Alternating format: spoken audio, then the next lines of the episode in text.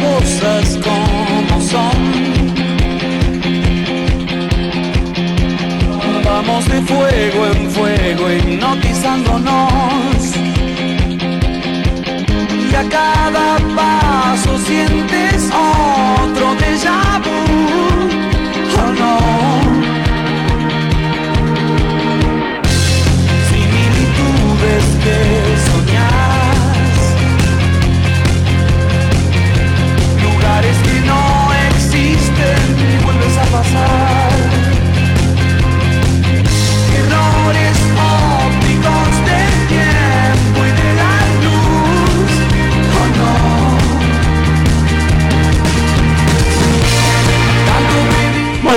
Buenas tardes para todos. Aquí estamos en el último programa del 2022 y ahora que hacemos se llama este, este espacio donde todas las semanas nos encontramos con todos ustedes. Maico Dierna es mi nombre, le doy la bienvenida. No sabemos si va a llegar Gaby Maidana, no sabemos si va a llegar Rolfi, pero bueno, pero estamos acá, Nacho está, así que esto es importante. Eh, siempre digo que si está Nacho el programa puede salir, incluso si no estamos nosotros también, sale, pero si no está Nacho es difícil que salga. Esto es así. Eh, Freud dice algo, Nacho, te voy a decir algo. Freud tiene una frase, bueno, ya tiene, en realidad tenía, pobre, ya no la puede decir más, pero la escribió. Él decía que no hay nada que lo ponga más indefenso a un ser humano que recibir elogios, porque no sabe ni qué decir ni qué hacer. Es lo que te pasa a vos. es así, es buena esa frase. Viste que cuando te dice algo lindo, no sabes qué hacer, ¿viste? ¿Qué, qué se hace? Como cuando eh, eh, fe- soplar la velita del, cumpleaños, ¿viste? Que eso- esos segundos que son eternos, buah. Así que bueno, aquí estamos, ¿eh? el último programa y, y bueno, eh, terminando otra, otra temporada más. Y para terminar el programa, nos pareció que era lo mejor tener una invitada espectacular con unos conocimientos, con, con esto que tiene que ver con el medio ambiente, con el cuidado, con esto de, a ver, yo escuché que el medio ambiente es nuestra casa, es como el cuerpo, ¿no? Es el hogar, bueno, es el, digamos, eh, sería un hogar mayor que el cuerpo nuestro, que el cuerpo del ser humano, pero pero bueno, de todo eso vamos a hablar. Así que va a estar bueno. Y trajo unos libros, una cosa. No vamos a poder leer, lógicamente, porque no se va a alcanzar el tiempo, pero no, no, te puedo explicar la cantidad de libros. Después vamos a subir fotos de esto que escribió ella. Es una maravilla. Así que bueno, ya, ya voy a empezar a presentarla. Eh, es licenciada en gerenciamiento ambiental. Eh, posee dos, dos posgrados, a falta de uno tiene dos, una maestría en gestión de áreas naturales protegidas y una especialización en derecho ambiental. Y desde el año 2016 es miembro de la Comisión Mundial de Áreas Protegidas de la Unión Internacional para la Conservación de la Naturaleza. O sea, impresionante la cantidad de cosas que ha hecho esta mujer y que sigue haciendo, no se puede creer. Y como si esto fuera poco, aparte de estudiar la UCI, haber tenido yo el orgullo de ser este, su profe y todo lo demás, que no vamos a contar ahora, no es momento, pues seguramente haremos alguna terapia ahí este, para, para preguntarle algunas cositas a algún lado B. Y actualmente se desempeña como subdirectora de Ecología y Conservación de la Biodiversidad en la Municipalidad de San Isidro. Así que impresionante, publicó más de 10 libros, eh, es editora de una revista científica y de varios libros de naturaleza e historias de, de la ciencia. No sé cuándo come ni cuándo se ducha, después le preguntaremos cómo hace, no sé, Nacho, le preguntaremos después dónde, qué, hacen los ratos libres, si es que le queda algo. Nacho abre la mano diciendo, no, no, a mí no me pregunte. Tal cual. Así que bueno, señores, su nombre es Bárbara y su apellido es Gasparri. Así que Bárbara, bienvenida, ¿eh? la licenciada. ¿Cómo estás? Bien, todo bien. ¿Todo muchas bien? gracias. Sí, gracias. Dije, dije todo esto bien, ¿está? Está todo bien, Los sí. nombres son terribles porque encima no terminan más, ¿viste? Ese, digamos, bueno, pero, pero buenísimo, todos estos títulos, qué, qué bárbaro, qué maravilla, ¿no? O sea, evidentemente estás enamorada de este tema, está clarísimo, esto está claro. Ah, sí, Está chequeado. Nació una vocación, sí, hay una vocación, si no, Sí, no se qué puede. bueno, qué bueno, qué bueno, me encanta, me encanta. Bueno, les vamos a contar un poquito a los, a los oyentes cómo surgió esto. Bueno, ya lo contó una vez en la clase en la UCI, me encantó y bueno, y nos quedamos con ganas de escucharla, por supuesto a veces con la cursada y todo el programa que hay que cumplir y todo lo demás, bueno, no hay manera de que, de que se pueda conversar un poco de esto. Tuvimos alguna pequeña charla, ella nos contó y dije, no, la tenemos que invitar a la radio para, para charlar y para, y para entender un poco todo esto desde lo básico. Otra característica que tiene Bárbara es que es súper este, eh, es súper didáctica para explicar y lo hace bien llano, el lenguaje bien entendible. eh, no habla para pares, cuando le toca hablar para pares seguramente lo hará, pero, pero, pero esto hay que hacerlo bien bien casero, bien doméstico, ¿no? Para que la gente lo entienda. Exacto. Y eso creo que es lo importante. Así que bueno, eh, si te parece, vamos a empezar a charlar de todo esto. Dale, Bueno, dale, ¿eh? con gusto. Buenísimo. Eh, hoy tiene un ratito que nos va a dedicar, porque después se va a tener que poner a estudiar, a escribir unos libros, algo. Este, bueno. eh, a ver, me gustaría que, que empecemos por algunas cosas que me parece que, que son como, como, como básicas y que algunos la dan por obvias y me parece que no son tan obvias, ¿no? Eh, ¿qué se, a, qué, ¿A qué se denomina o cómo podríamos este, englobar o conceptualizar el medio ambiente? ¿Qué es el medio ambiente? Las veredas, la tierra, los árboles, el cielo, digamos, eh, toda la parte subterránea, o sea, es todo, es, es, es algo de eso, eh, los océanos, los mares, los ríos. ¿Qué es exactamente? ¿Cómo lo podríamos definir? Bueno, siempre, viste, eh, se habla de medio ambiente y, Ujú. y- y se habla también de que es medio o es el ambiente entero, ¿no? Es el ambiente bueno, entero, sí, es eso, bueno. bueno, salió de una, de una mala traducción originalmente. Eh, pero sí, eh, el ambiente es todo lo que nos rodea y digamos que es lo que nos permite también la vida, ¿no? Por Claro. eso, en, en definitiva, eh, es algo que quizás uno se olvida en el día a día, pero en definitiva toda la vida nuestra se sostiene eh, con, esta, con esta otra vida, ¿no? Y- Claro. Y, es lo que, en, en mi caso, eh, me dedico a, a conservar. O sea, mi, mi vocación se fue orientando después de estudiar distintas cosas y de conocer diferente gente, cuan- personas, cuando encontrás, eh, digamos, lo, lo que te gusta, decís, bueno, o sea, Es esto.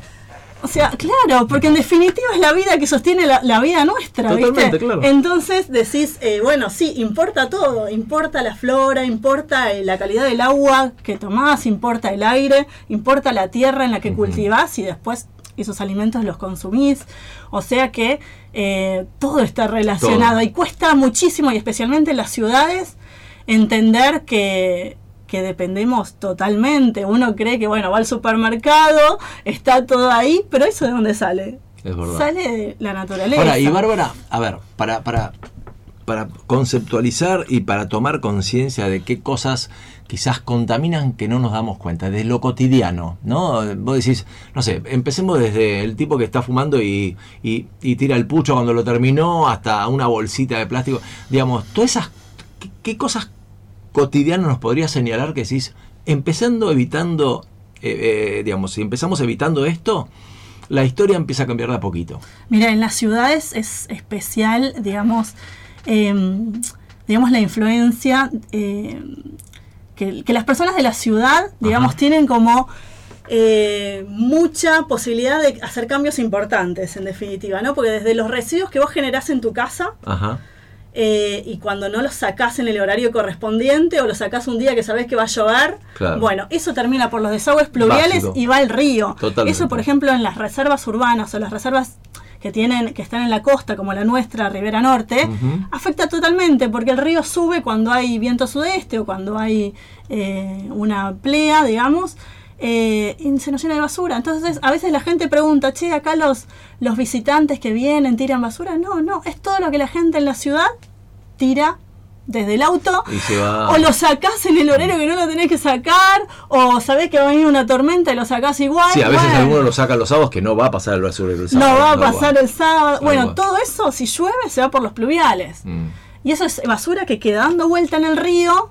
Y a veces nosotros nos topamos con basura que tiene 30 años dando Sí, vuelta en el río. Entonces uno ve botellas que ya no existen, que se van degradando tan de- eh, muy de a poquito, ¿viste? Y aparte, eso lo que, bueno, un, un tema que se viene a futuro es todo el tema de los microplásticos y los nanoplásticos. Pues en definitiva uno va sacando, después te pones a hacer limpiezas y empezás a sacar lo grande. Mm. Pero todo eso chiquitito que va quedando en el suelo, Ahora, y eso, por ejemplo, no.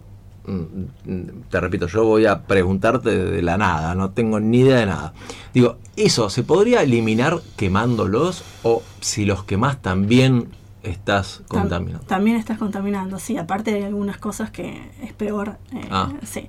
Así que no, cada, Tampoco. digamos, cada tipo de residuo eh, hay que analizarlo. O sea, lo mejor es disminuir Sí, al no, máximo todo lo que podemos. Sea, Mm. si vamos a un supermercado y compramos las manzanas que vienen envueltas en telgopor y papel film, no tiene sentido. La Claro. manzana en sí misma ya, ya tiene su cáscara, o sea, no es necesario. Entonces, bueno, esas pequeñas cosas que uno mira y dice, "Eh, esa se puede evitar totalmente. Eh, lo mismo podés hacer tu compostera en tu casa, Claro. podés hacer un montón de cosas desde la ciudad. Sí, sí, sí. sí, También sí. eh, ver qué compras y qué no, ¿viste? Ahora, Eh, ¿y, y en qué momento vos sentís, por lo que estudiaste, por tu sabiduría, por tus conocimientos, en qué momento sentís que, que el mundo, metafóricamente, ¿no? Se rompió en este tema? ¿En, qué, ¿En qué, si pudiéramos ubicar un siglo o una década, no sé si lo podemos, digo, una curva que digas, a partir de acá es donde es el, el declive? ¿Tiene que ver con la revolución industrial? ¿Tiene que ver con qué? ¿Con, con, con qué te parece que podría tener que ver esto? Mira, quizás hay eh, diferentes momentos, pero eh, te diría que, bueno, hace un poco más de 100 años, ya digamos, el avance de la tecnología fue tan grande, y especialmente te lo digo desde el lado que, que me toca estudiar a mí, Sí, claro. que es el de la destrucción de, de los ambientes naturales. Eh, antes eh, vos tenías, por ejemplo, la agricultura, la ganadería, en algunas zonas templadas especialmente, pero después quizás algunos avances tecnológicos hicieron que algunos cultivos sean aptos a cualquier clima y Claro. a cualquier tipo de suelo. Eso implica que, por ejemplo, eh, en lugares que antes no podías cultivar, por ejemplo en Chaco, en Salta, digamos en el norte, ahora podés cultivar soja también, igual que en la provincia de Buenos Aires. Claro. Entonces, eh, algunos avances tecnológicos eh, fueron creando esos problemas. Entonces, Claro, por un lado, digamos, el progreso trae, entre comillas, progreso y por otro lado, retroceso. exactamente, exactamente. Así, no hay nada puro. No, no, no, no, tal cual. Y, y- y el, el- el problema especial es cuando no va acompañado de una política de cuidado. Es decir, bueno, podemos, es importante producir, es necesario producir, pero también veamos qué tenemos que conservar para que eso, digamos, no, no se vaya perdiendo la viabilidad a largo plazo. Claro. Es decir, todo es un porcentaje lo tenés que conservar de los distintos tipos de ambiente. Claro. Eh, hoy por hoy se habla de un 30% de la superficie quizás de cada país o de cada tipo de ambiente. Algunos dicen más, ojalá más. Pero si uno se empieza a analizar, vos decís cuántas, qué porcentajes hay protegido en el país y más o menos alrededor del 10-15% de las superficies. Y eso no significa que esos ambientes estén bien conservados o que Y- estén implementados. Y Bárbara, ¿hay algo que, que ustedes puedan cuantificar en cuanto a la cantidad de residuos que puede haber en el mundo? Digamos, de, no sé, de- si lo comparamos con países, digo, hay, hay, hay una cantidad que digas, no, mira, hay, hay, digamos, una cantidad que, que podría ser lo que significa, no sé, todo, todo, toda nuestra República Argentina, digamos, ¿hay una comparación que se pueda hacer con eso? No, no se ve bien, pero mira, no, no sería extrañar que sea una superficie así, ¿eh? no sería Mirá extrañar, vos, mirá porque vos. sea, hay islas en, en los océanos de basura y si uno se pone a estudiar y analizar y, y y ver qué superficie eh, abarcaría, sí, ¿no? Enorme, o sea, enorme. Y aparte, eh, imagínense todas las cosas que nosotros a veces compramos Mm. y que te terminan durando uno, dos, tres años. Un televisor, un lavarropas, una heladera, antes te duraban toda la vida Es las verdad. heladeras. Es verdad, claro. Duraban toda la vida. Es cierto, ¿te acordás la Siam esa que... Claro, eso duraba toda la vida. Sí, sí, Entonces sí. vos decís, pucha, ya se sabe que hay un problema ambiental grave. Claro. ¿Por qué algunas cosas no se pueden ir arreglando? Bueno, ¿entendés? Mm. Eh, porque esas cosas sabés que puedes crear cosas que te duren toda la vida y que eso a la larga va a ser lo mejor para el ambiente y para todos. Pero se siguen creando cosas de mala calidad para que vuelvas a comprar. Y esto, y esto que en un momento empezó hace unos años como, eh, digamos, como esnovismo, porque yo me acuerdo que, no sé, podemos decir hace un par de décadas, eh, una cosa así, dos o tres décadas, que esto era casi, bueno, era como, como gente así que se dedicara a este tipo de cosas, sonaba como, bueno, como el vegano cuando empezó, como, bueno, digo, te- te- digamos, cuando vos te encontrás con gente que vos le contás todo esto, le, le, le- le haces, ayudás a tomar conciencia, ¿sentís que hay un rechazo o sentís que hoy la gente está más abierta? No, está, está mucho más abierta, eh, por suerte. Mm, eh, especialmente los más chicos, eh, pero porque ya también se empiezan a dar cuenta, ¿viste? Cuesta más en las ciudades, quizás Mm. en los pueblos, porque vos tenés el país, sos parte del paisaje en Claro, los pueblos. tal cual. ¿entendés? Entonces es más fácil. Acá en la ciudad uno fue perdiendo el vínculo que Mm. tenía con la naturaleza. No sabés que lo que vos comés viene de ahí, ¿viste? Entonces se va perdiendo todo ese vínculo y hay que volver a formarlo. Por eso es tan importante que en las ciudades existan reservas naturales y que los chicos vayan a conocerlas y sepan que en definitiva eso es lo que sostiene todo lo demás. Y no podrá tener que ver también que hoy quizás la gente está más abierta porque empieza a soportar las consecuencias de este tipo de cosas. Antes era, bueno, en algún momento sucederá y mientras no caiga ahora, ¿no? Exacto. Algo debe haber de eso. Bueno, ahora nos, vamos, nos empezamos a dar cuenta con el clima. Claro, es muy eso. notorio eso. Mira lo que está pasando en Nueva York, todo eso. Es muy notorio. Miami. Claro, o sea, imagínense, a veces tenemos eh, años de muchas sequías, años de muchas lluvias, eh, de a poquito va aumentando la temperatura y eso ya es notorio. Eh, se están haciendo muchas reuniones internacionales por este tema para ver si los países se ponen de acuerdo, para ver si bueno empiezan a bajar las, las emisiones que hacen que se produzca este efecto invernadero. Eh, obviamente el, el efecto invernadero es algo natural, ¿no? Para que la gente claro. lo sepa. El tema es que cuando eh, se emiten gases contaminantes y algunos gases en especial, ese efecto se potencia y eso va haciendo que aumente la temperatura del planeta. Entonces eh, ahí tenemos un problema, ¿sí? Porque si aumenta, algunos dicen que bueno, ya seguro, obviamente, ya estamos dentro de un cambio climático. Sí, claro. Eh, ahora el tema es si es uno, un grado, dos grados o más. Es y es un tema, eh, va a ser grave. Sí, va a ser grave. La responsabilidad social empresaria tiene está conectado con este tema. Sí, también, por suerte, mira, antes no, no tanto, pero en los últimos años cada vez más empresas se van sumando eh, a distintas eh, tareas o voluntariados o colaboración con distintas áreas.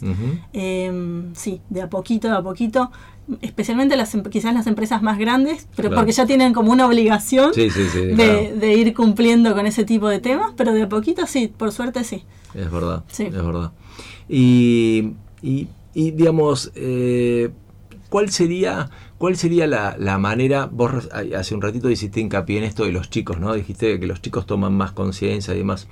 Eh, no, no tengo conocimiento, pero quizás estaría bueno, si es que no existe, que tuvieran materia de primer grado, digamos, que, que esto se- sea absolutamente cotidiano, como de pronto las reglas de tránsito, como de pronto el, el cuidado y la higiene del cuerpo. Digo, eh, ¿hay, eh, se, se ha instalado eso o todavía estamos muy verdes con eso? No, de a poquito sí, eh, cada vez eh, se va hablando más del tema, hay varios colegios que ya tienen, bueno, eh, la temática del medio ambiente, si no se trata bastante en la, en la materia de ciencias naturales, Ajá. Em, pero sí, no, o sea, es, es notorio cómo de a poquito eso se fue, se fue incluyendo en todas las currículas y, y por suerte, ¿no? Igualmente, eh, el tema para mí no, no sería tanto esperar a que estos chicos crezcan, sino el tema hay que hacerlo ya. No, no. Es, es re importante. Pero quizás dos cosas de manera paralela para que, a ver, para que la generación que viene ya la tenga clara y no tengamos que educarlos. ¿no? Claro, exactamente, exactamente, tal cual. Pero, eh,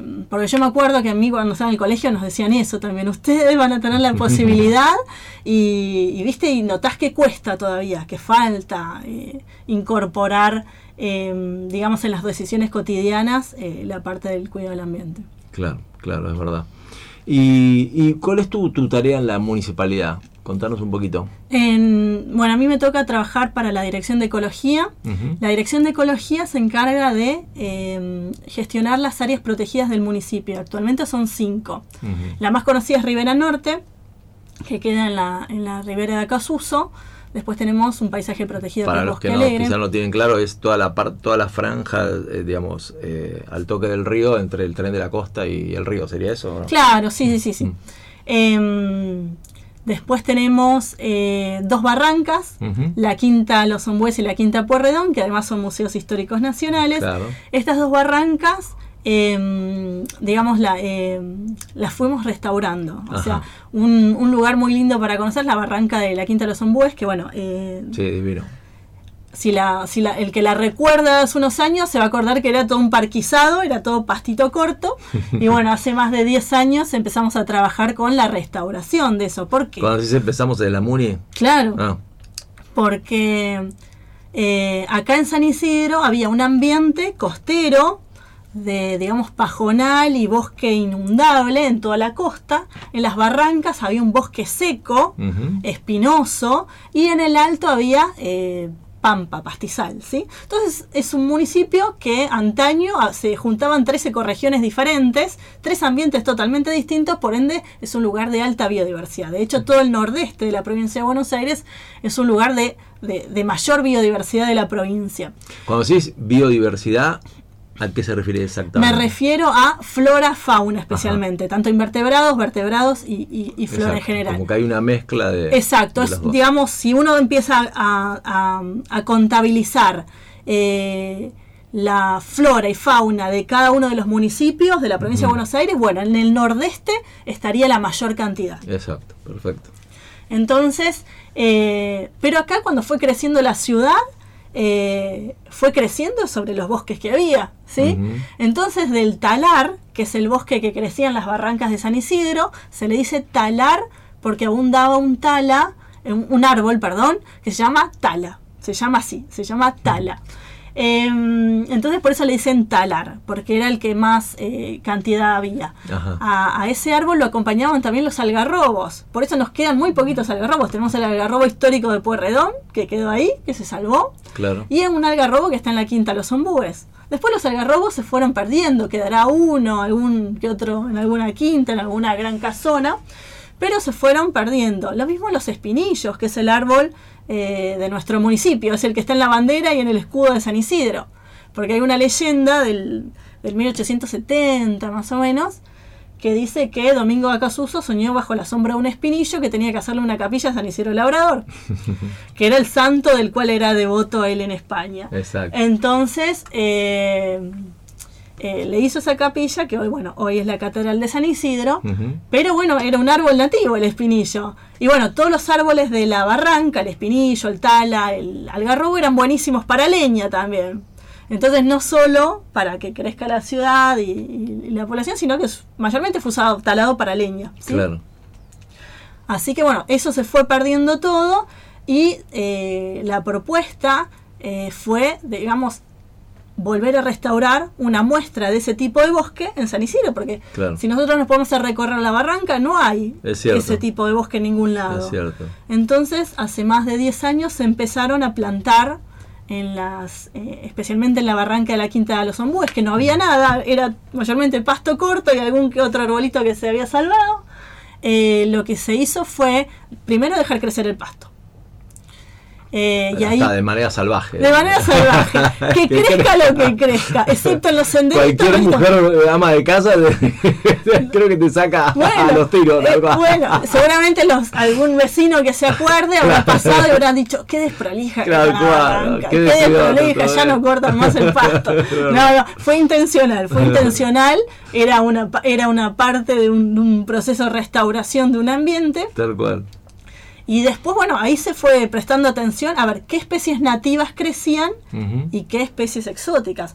Para, para que la gente más o menos entienda, especies nativas nosotros le decimos a las especies originarias de un determinado lugar. Es decir, ¿qué crecía en San Isidro hace más de 500 años? No quién trajo de- de- del norte de Argentina o de otra parte del mundo. No. ¿Qué había acá en San Isidro hace más de 500 años? Bueno, había algarrobos, había espinillos, había talas, había ceibos, había sauces, había un montón de especies. Pasa que después, bueno, eh, obviamente es un país de, de- de mucha inmigración. Cada uno se fue trayendo su plantita de distintos lugares No, del sí, mundo.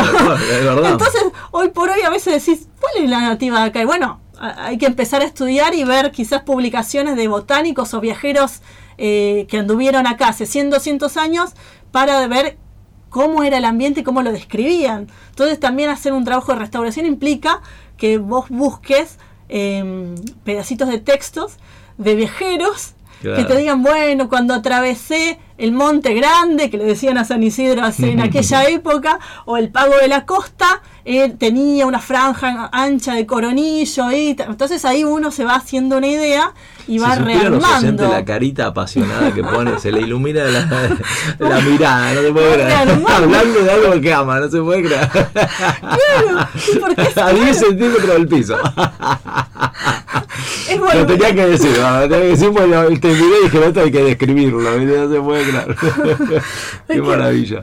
Hay que volver a, como es como... A las fuentes. A la fuente, exacto. Y, una cosa que también, bueno, la importancia de los árboles, por Sí. supuesto, ¿no? Hay un, no sé si es un mito, si es real, bueno, esto de que supuestamente si vos querés sacar un árbol, por más que te esté destruyendo la vereda, todo, tenés que pedir un permiso a la municipalidad, lo saca la municipalidad, no lo puedes sacar vos, bueno, todo, todo eso.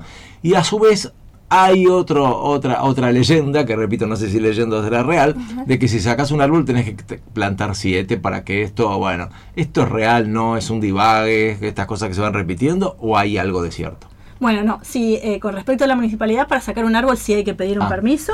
Sí, eso sí. Em, y después, bueno, eso quizás em, eh, no, no sea de San Isidro, quizás es como un, No, un mito sí. así.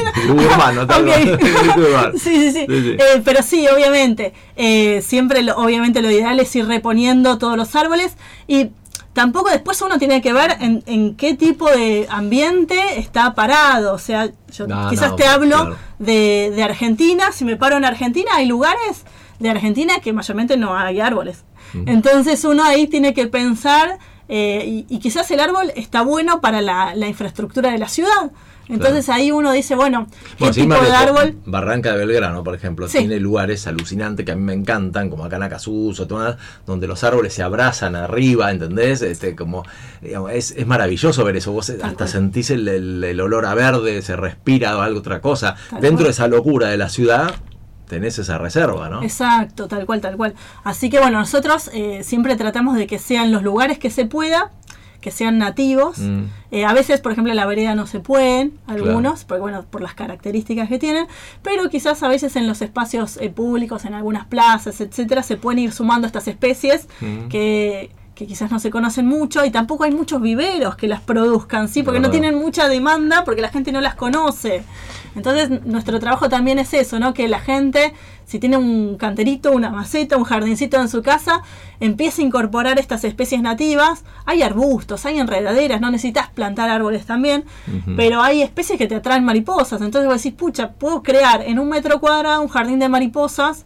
Eh, en una escuela, en un club, en, en distintos lugares, para que yo explicar la metamorfosis de la mariposa, en vez de explicarla con un libro de dibujitos, que la puedan ver en directo, solamente plantando eh, las especies que atraen mariposas, nada más, Y es otra, re fácil. otra cosita, te voy, a, te voy a hacer una pregunta muy insólita que la tengo desde que cuando era chico. Yo nací en San Isidro, toda la vida de San Isidro. Y este, a los dos o tres años, eh, con mi viejo nos fuimos a vivir a, a- a Belgrano, ¿no? Y veníamos los fines de semana acá, siempre teníamos un departamento acá, bueno.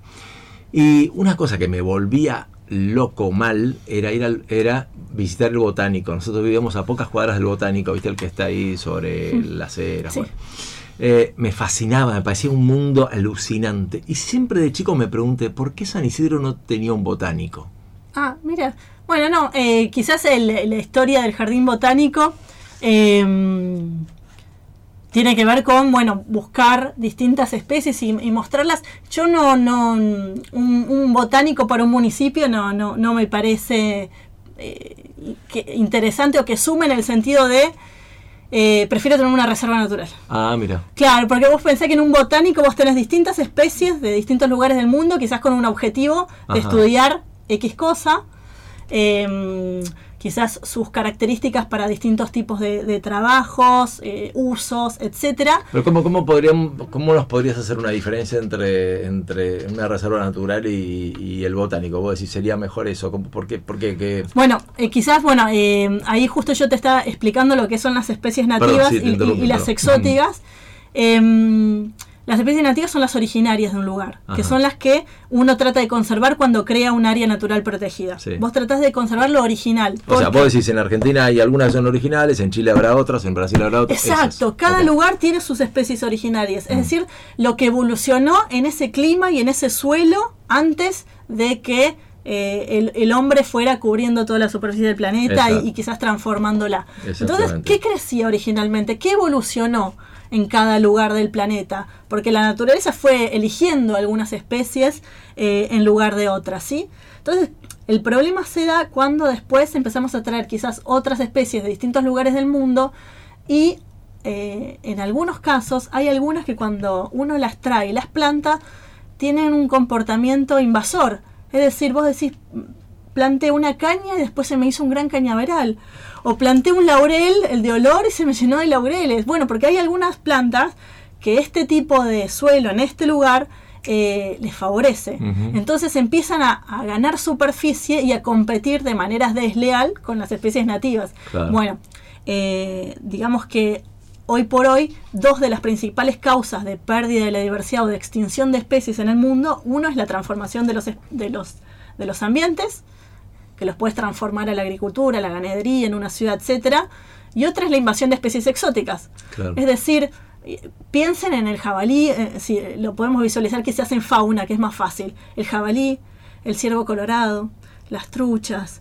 eh, hay un montón de especies exóticas que tenemos en Argentina que el conejo, o sea, hay Sí, un montón sí, de sí, especies que, que uno los antílopes, vos, o sea, va- vas en distintos lugares de la provincia de Buenos Aires y, y te topás con especies que decís, pucha, esto no estaba acá. Claro. Esto originalmente era de Europa, esto originalmente era de tal lugar, pero bueno, por ejemplo, eh, eh, el Parque Provincial Luro en la provincia de La Pampa fue un lugar que eh, fue, bueno, Pedro Luro importó muchas especies. Eh, ¿Por qué? Porque en ese entonces eh, la caza era como un, era re importante. Sí, claro, lógico. Eh, y quizás decían que bueno la- las especies acá americanas no tenían el porte que tenían las especies europeas entonces bueno había que traer especies europeas se armaron los primeros cotos y después eso se verdad. empieza, se empie- esas especies empiezan a escapar algún alambrado que se cae alguno que hace una liberación porque le da lástima etcétera y así empiezan las invasiones biológicas y hoy por hoy es la segunda causa de extinción de las especies en el mundo.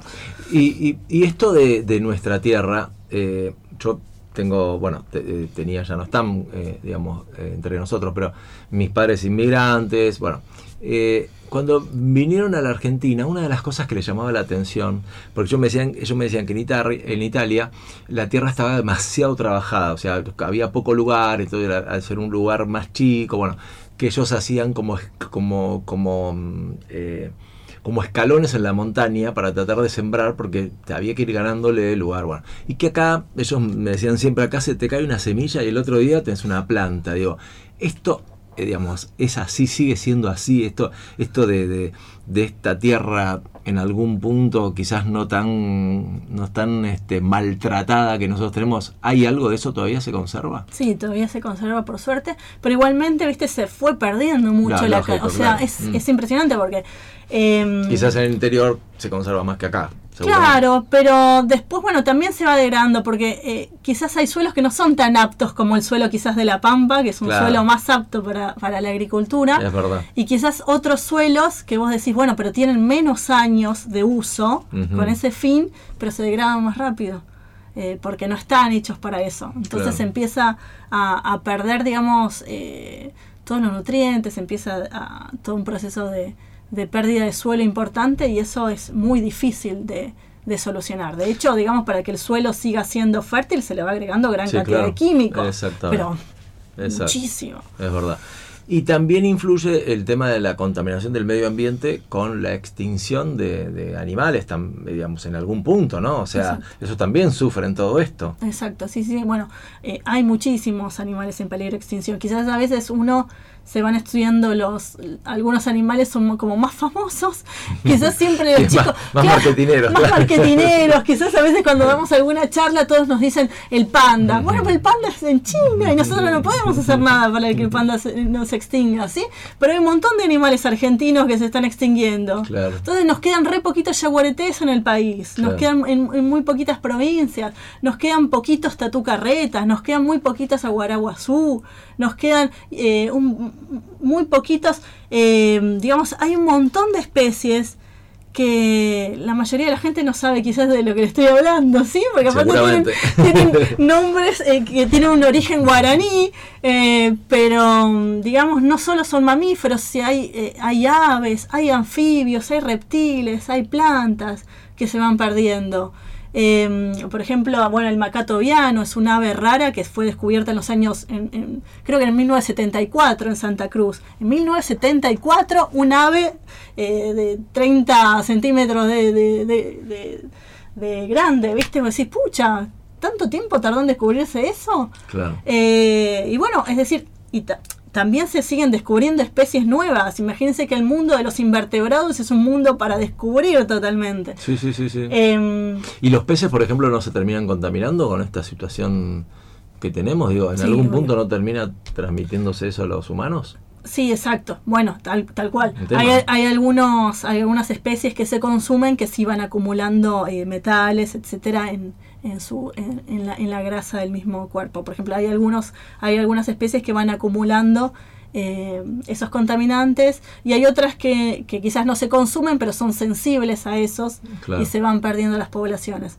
Entonces, también otro tema de con, con los peces es la sobrepesca, o sea, Claro. Quizás uno ahí no se da Mm. cuenta, pero y el mar a veces está muy olvidado, pero la, la sobrepesca de algunas especies eh, va haciendo que sea un recurso que se va agotando con el tiempo. A nosotros nos pasó con el tema del riachuelo, bueno, este, en una época hubo una, este, una persona que se dedicaba al medio ambiente en un gobierno en la década del 90 que decía que en mil días los iba, lo iba a limpiar y todo lo demás. Bueno, no vamos a entrar en política, pero digo, es tan complejo limpiar eso. eh, digamos, si nos pusiéramos las pilas se podría lograr, es caro, es fácil, es accesible, es imposible. Mira, em, lo- los ríos no nacen contaminados, se van contaminando en el camino. Me Entonces, encanta, ella ya, ella ya defiende el rubro. ¿viste? Después vemos, después no me hago encargo de la naturaleza tiene que ver. ve- veamos dónde están las nacientes del Claro, riachuelo y van a ver que no nace contaminado el río, se va contaminando en el, en el camino. Exacto. Entonces quizás el, el tema es eh, dejar de que siga habiendo, digamos, eh, con- que se vaya tirando contaminación al, al- mientras el río va, en- va en su curso, ¿no? Quizás la solución está, está ahí, pero yo sé que obviamente es complejo, que tienen muchísimas eh, industrias, etcétera, que es un, digamos, es una transformación que, lleva sus plazos, etcétera. Pero, mm, digamos, se puede, se puede. Quizás, mira, cuando yo me empecé a dedicar a estos temas, eh, aprendí justo de, eh, de una persona que siempre me decía, bueno, todos los temas ambientales mayormente se pueden resolver de alguna que otra manera, excepto la extinción de alguna especie. Eso no tiene solución. Es como la pérdida de la vida. Claro. ¿entendés? Entonces, es como decís, y, y tan poca gente se dedica a la conservación. Quizás, bueno, un río, un suelo contaminado, etcétera, sí, te puede Sí, salir cual. carísimo, pero le puedes encontrar una vuelta para solucionarlo. Un tema que me gustaría que me lo expliques porque hay, yo he escuchado mucha gente que habla y divaga con eso. ¿Qué es exactamente la capa de ozono? ¿Qué tiene que ver el famoso tema, viste, los aerosoles? Que la gente. Digo, ¿todo esto es una, una mezcla insólita o tiene está todo relacionado y, y- y, digamos, y, y- a dónde apunta esto? De, a ver, de- ¿hasta qué punto nos puede complicar este tema de la capa de ozono? Mira, bueno, em, justo eh, Si desaparece, me refiero, ¿no? Claro, bueno, eh, bueno, es uno de los gases eh, típicos que, que nosotros tenemos, es natural que, que haya Mm. una, una capa de ozono que, no, que nos proteja. O sea, eso es sano. Sí, sí, sí, sí. Es sano. sí, sí. sí. El, el- lo mismo que el efecto invernadero de lo que hablábamos hace un poquito, que tiene que ver con esta capa, con esta capa de ozono. Eh, es algo natural, es un efecto eh, natural. El tema es esto, sí, que en distintas épocas se fueron aprobando distintos tipos de aerosoles, algunos refrigerantes, etcétera, pero que uno cuando se fueron aprobando eh, los fueron, digamos, se analizó un uso que se les daba específico, pero nadie obviamente se puede, se puso a estudiar qué implicancia podía tener eso eh, en, ese, en ese entonces a la capa de ozono. Em, y, bueno, el tema es este de, de- de, mm, el efecto invernadero cuando se va potenciando eh, esa retención de calor y va haciendo que esta eh, digamos que este planeta se vaya calentando más y más y más, etcétera, cambiando también todos distintos patrones hasta de los comportamientos de las especies y Pero las eso, plantas. para, para entender, ¿qué sería? Como una, como una suerte de, de- Como de una capa que nos protectora, protege y de pronto se puede ir como, como perdiendo, como haciendo más finita esa capa Claro, y exactamente, ¿Sería exactamente, eso? exactamente, sí, sí, porque hay algunos gases que lo que hacen es ir, ir rompiendo algunos, algunos de esos. Como si fuera un mosquitero que de a poco se Claro, exactamente, exactamente. Sí, sí, sí. Da mi ejemplo. Exactamente. Pero Pero bueno, es así, es así. Es Es así. así, exactamente.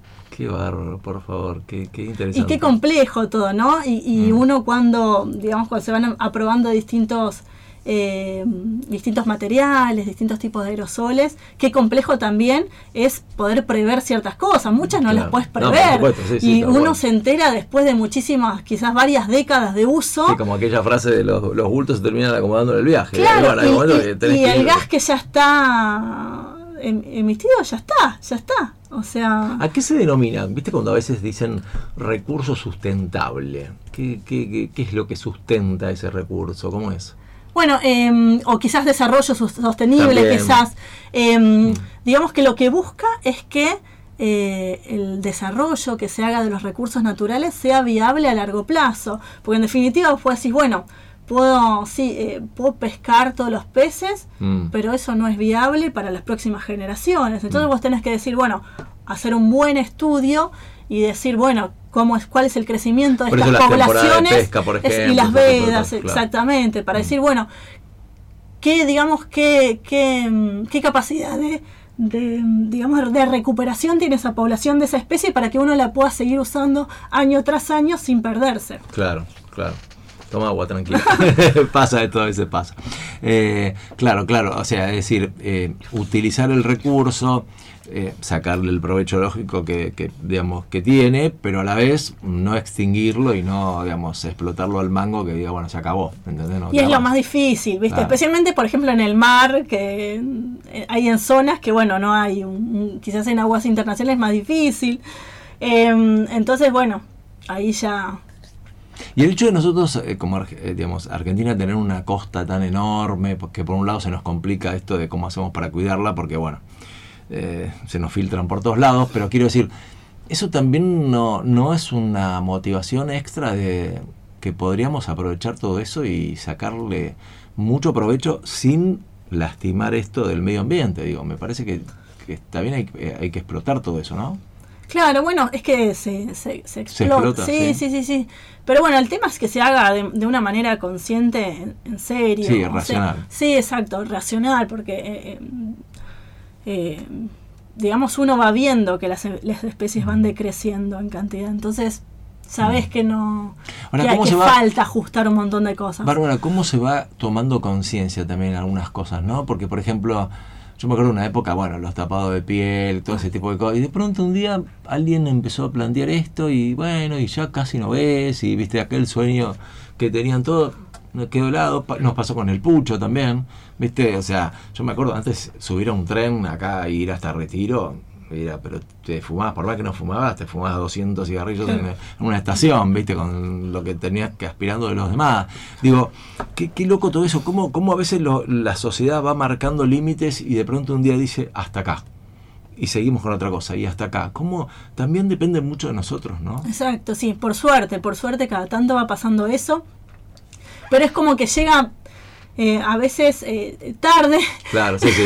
Cuando explotó todo decimos ahora, y no era Sí, necesario llegar a y- esto. Y es claro. muy difícil, ¿viste? Es muy difícil después, especialmente para algunas especies. Yo siempre te lo voy a relacionar quizás con, con flora fauna, porque, Está muy bien, está muy eh, digamos, eh, hay algunas especies que tienen, una capacidad de recuperación más rápida, ¿viste? Claro. O sea, no todas las especies son iguales y se recuperan iguales, no. Mm. Hay algunas que tienen esa facilidad y hay otras que no, que les va a costar un montón por las mismas características de la especie. Claro. Entonces, medio que hay que hacer como, eh, por suerte, eh, cada vez hay más estudios en el país. Ah, Si uno re- retrocede 100 años, quizás no había eh, guías para conocer las aves de Argentina, ¿viste? Se fueron, fueron apareciendo con las décadas. Pero, digamos, por suerte se, está, se, se avanzó un montón para conocer más o menos la capacidad que tiene cada especie de, de ir recuperándose, la- Claro. aquellas que tienen un uso, ¿no? Sí, sí, sí, sí, sí. pero eh, eh, no todas son iguales. Hay otras que eh, Tal cual. cuando pasan un límite ya van de- decreciendo y bueno, Sí, sí, se van acercando Es más a, la extinción. En una época viajaba, algunas veces viajé a la isla Martín García y ahí decían que había como una reserva ecológica, ¿esto es cierto? Sí, sí, sí, eso, Mm. todavía sigue siendo un, es reserva provincial. Ajá. Em, la isla Martín García es una es, es la, la- la única de, que, que tenemos acá en el delta que tiene un origen distinto. Eh, todas las islas que nosotros vemos son de un origen aluvional, eh, sedimentario, digamos, excepto la isla Martín García que siempre estuvo ahí. Eh, es de piedra, digamos. Eh, por ende, digamos, tiene, un, tiene ambientes muy interesantes, diferentes eh, y una diversidad muy, muy alta. Sí, es, por suerte es una reserva provincial. Qué bueno. Muy qué bonita bueno de conocer.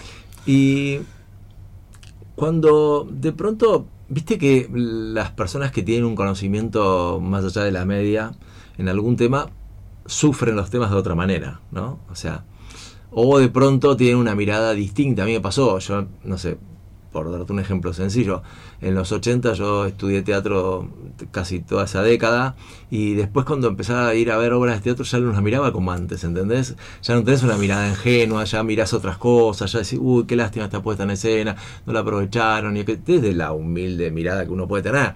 Digo, ¿qué cosas a vos son las que más te duelen cuando ves algo que decís, ay, ¿por qué se daña esto de esta manera? Nombrame dos o tres cosas que decís, esto es lo que más me duele. Bueno, eh, sí, muchas cosas, porque uno, eh, de verdad, como es como vos decís, empieza a mirar de otra manera un montón de cosas. Eh, a mí, por ejemplo, yo me voy de vacaciones y me voy a reconocer distintas áreas protegidas en distintos lugares. Claro. Eh, y, No te y- vas a Mar del Plata, tal cual. No, no, no, si me voy a. Mar del Plata voy a conocer alguna Claro. reservita nueva que. Claro, pero quiero decir, vas a un lugar que tiene que ver con eso. Claro, y aparte, ¿sabes por qué? Porque también conocer las reservas naturales es conocer el paisaje original de cada lugar. Claro. Claro. Pues si no, uno, bueno, las ciudades más o menos son todas iguales, sí, es ¿sí? Entonces, ahí es donde vos tenés, pucha, una muestrita de cómo era el paisaje original de este lugar. Entonces, eh, es lo, lo que trato de buscar, ¿viste? Pucha, ¿qué, qué era lo, lo Y que si, no había está, acá? y si no está, te duele. Claro, tal cual, Claro. porque decís, pucha, si no está, lo- hay que restaurarlo. claro. Como si en una casa no tuviera la, la foto de los abuelos, de los viejos, y nada. Claro, pará, claro, claro. Si, si no está, hay que restaurarlo, hay que buscar un lugar y ver y buscar información y ver cómo se puede recrear de nuevo eso para que vuelva a estar. Bueno, por ejemplo, otra cosa que yo noté eh, muy, muy claramente es esto de la, la pirotecnia, digamos, cómo se ha, cómo se ha este, minimizado, minimizado todo eso, ¿no? Eh, en ese sentido. Sí, ¿Qué, sí. ¿Qué nos puedes decir de eso? Sí, por suerte, con respecto a ese tema, eh, sí, eh, cada vez, bueno, por suerte en estas fiestas, por lo menos donde vivo yo, se, se escuchó menos cantidad y por suerte de a poquito, eh, ya algunas ciudades del país, en distintos lugares, hasta van prohibiendo ese tipo de, pirotecnia por el tema eh, tanto de la afectación a algunas personas, eh, a las mascotas y también a todo lo que es la fauna silvestre, que es lo que nosotros podemos ver en, en distintas reservas naturales. O sea, no solo afecta a los perros o a los gatos, sino que afecta a toda la fauna silvestre, ¿sí? a, la- a las aves que quizás están descansando en árboles. Eh, se puede ver muchísimo eso. Entonces, poder ir tomando conciencia de eh, que se puede festejar de otra manera sin, eh, sin generar eh, tanto ruido, ¿no? Porque también es una forma de contaminación todo ese ruido. Eh, pero bueno, en, en ese caso creo que de a poquito se va, se va comprendiendo y se va avanzando en ese tema. Pero sí, por suerte, ya varias ciudades del país han avanzado en eso y, de a poquito se va implementando. Pero todo lo que tenga que ver con la contaminación eh, sonora, especialmente en las ciudades, es un tema también interesante, ¿no? En mi caso, yo trabajo más con, con lo que es quizás la, la ecología verde, le decimos algunos, que es la que tiene que ver con los ambientes naturales y, eh, y no tanto con, con eh, quizás temáticas de contaminación que, se, que se dan en distintos ambientes, ¿no? no solo lo que tiene que ver con el ruido, con la contaminación del agua, de- del suelo, etcétera, sino más que nada con la ecología verde que habla de, de poder conservar eh, estas muestras originales de naturaleza en distintos rincones del país. Quizás, bueno, la historia de mm, que hay con las áreas naturales eh, protegidas, bueno, quizás hay algunos eh, la conocen con los primeros parques nacionales que se fueron creando en el país, con, con el Perito Moreno, también estuvo relacionado con, con el Parque Nacional Iguazú Carlos Tais. Em, eh, digamos, tiene que ver con eso, ¿no? Poder preservar eh, muestras de los distintos ecosistemas que nosotros tenemos en, en el país para, para que esta naturaleza, esta, esta flora, esta fauna eh, típica nuestra, digamos, esos eh, pedazos de paisaje, eh, digamos, puedan ser disfrutados por todos, por las generaciones que vienen, etcétera.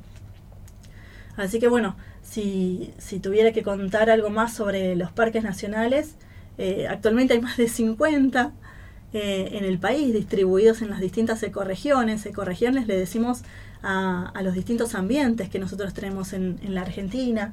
Tenemos parques nacionales en la selva paranaense, en el Chaco seco, en el Chaco húmedo, en las sierras, en los esteros de Liberá, en la Pampa, en, digamos, en la estepa, en los bosques patagónicos, en la puna, digamos, en, en las distintas ecorregiones es importante conservar muestras. Y este sistema de parques nacionales se va, mm, digamos, complementando con los sistemas provinciales de áreas naturales protegidas que tiene cada una de las provincias. Eh, así cada, cada provincia van a, va a tener sus parques provinciales, que son súper lindos también que la gente los pueda ir a conocer, no solo los parques nacionales, sino los provinciales, poder averiguar en, en internet, hay algunas guías también de, de reservas naturales, cuáles son esas áreas, esas reservas provinciales que se pueden conocer. Quizás algunas son muy conocidas, como puede ser Península Valdés, ¿sí? Eh, pero hay un montón de, de, reservas provinciales en distintas provincias que, que, no se conocen. Y esto además se va complementando con los que son las reservas eh, municipales que conservan pequeñas muestras en los distintos municipios del país. Así que bueno, estos sistemas de áreas naturales protegidas, tanto de parques nacionales como, como los sistemas provinciales o municipales, lo que hacen es eso, eh, digamos, conservar distintas muestras y que se van potenciando y complementando entre sí para que, digamos, eh, la biodiversidad que tenemos en Argentina sea viable a largo plazo y las especies no se vayan extinguiendo, sino que las podamos disfrutar eh, las distintas generaciones. Un temón, un temón, un temón, el agua. El agua. Nosotros eh, durante el año tuvimos un especialista este, sobre el tema de agua y demás, y, y, nos decía que realmente es un tema que preocupa. ¿Qué nos puedes decir de eso, digamos? Ahí, porque bueno, yo a, veces pienso, digo, pensar que nuestros viejos tenían conciencia en ese momento más que nosotros ahora, era la, la luz apagada, no enciendan luces inútilmente, no dejes correr el agua, digo, ¿cómo, cómo había eso? Más allá que también era por un tema económico, pero había una conciencia, digo, cómo en un momento se perdió, ¿no? Porque lo del agua también es importante, esto de no derrocharla, ¿no? Exactamente, sí. Quizás, bueno, de, también depende en qué lugar de Argentina estemos, ¿viste? Porque quizás uno va a Mendoza u otras provincias están mucho más concientizados uh -huh. del cuidado que hay que tener de, de, este recurso, que obviamente es escaso. Eh, pero sí, obviamente es, el, es eh, digamos que el recurso más importante que nos permite la vida. Entonces, eh, quizás acá en Buenos Aires cuesta más y somos millones de personas. Claro. Eh, que se tenga esa conciencia y ese cuidado, pero también, bueno, depende quizás en el lugar del país donde uno se ubica, porque quizás si nos ponemos a pensar, más del 60% del país es una zona desértica que tiene escasez de agua eh, y hay zonas que tienen mucha conciencia de eso y, y, y, por suerte eh, uno llega como turista y te explican sí, sí, que sí. vos tenés que tener ciertos cuidados y, y de verdad hacer un uso eh, racional de, de, del agua. Es cierto, es cierto, eso también está bueno porque yo siempre digo, si vos no conoces, si vos no sos consciente, es muy difícil, eh, digamos, tomar una acción eh, en función de eso. Eh, o sea, ¿quién, ¿quién puede defender sus derechos si no sabe cuáles son? Claro. Eh, pasa lo mismo acá, no, nos pasa en este sentido. Por eso está bueno poder plantearlo y, y, que los chicos y que los grandes también, bueno, este, se puedan, se puedan dar cuenta de eso y no, y no vivir de otra forma, ¿no? Tratando de, de no ser este, tan desprejuiciado y, y, que a veces eso llega. Y, y, hablando de ese tema también, otro tema que me parece importante, estoy relacionándolo, es el tema de los ruidos, que, la, que a veces la gente supone que, mm, viste que, bueno, no pasa nada, digamos, recién hablamos de la pirotecnia, pero Sí. digo, me refiero a los ruidos, esto de que de pronto te... El otro día me pasó, mira, tuve que encontrarme con una persona en cabildo y juramento te juro que en un momento me quedé, cerré los ojos, estaba en la esquina esperando a esta persona y el nivel de ruido era terrible. ¿Cómo nos.? Porque, a ver, lo gracioso era, tomé conciencia cuando hice ese ejercicio Y a su vez, cuando después, bueno, listo, pasó y me quedé ahí y todo lo demás, hasta me parece que es parte de, de- de la naturalidad del lugar. sí. Empezás a perder conciencia del ruido. Digo, eso también, ¿en qué perjudica, en qué complica el medio ambiente el ruido, por ejemplo? Bueno, eh, sí, es otra forma también de, de contaminación, ¿viste? Bueno, pasa que en las ciudades estamos tan, quizás tan Claro. acostumbrados que no nos damos cuenta. Sí, sí, sí. Eh, ya es como una parte de- de- del lugar donde, de donde nos toca vivir, ¿viste? Bueno, mira, justo tra- eh, trataste ese tema, me hiciste acordar de, de un estudio que habían hecho em, de los orzales. Vos decís, mirá, ¿cómo relacioné esto con ese tema? me hiciste acordar, me hiciste acordar. Mira, Asociación libre. Asociación libre.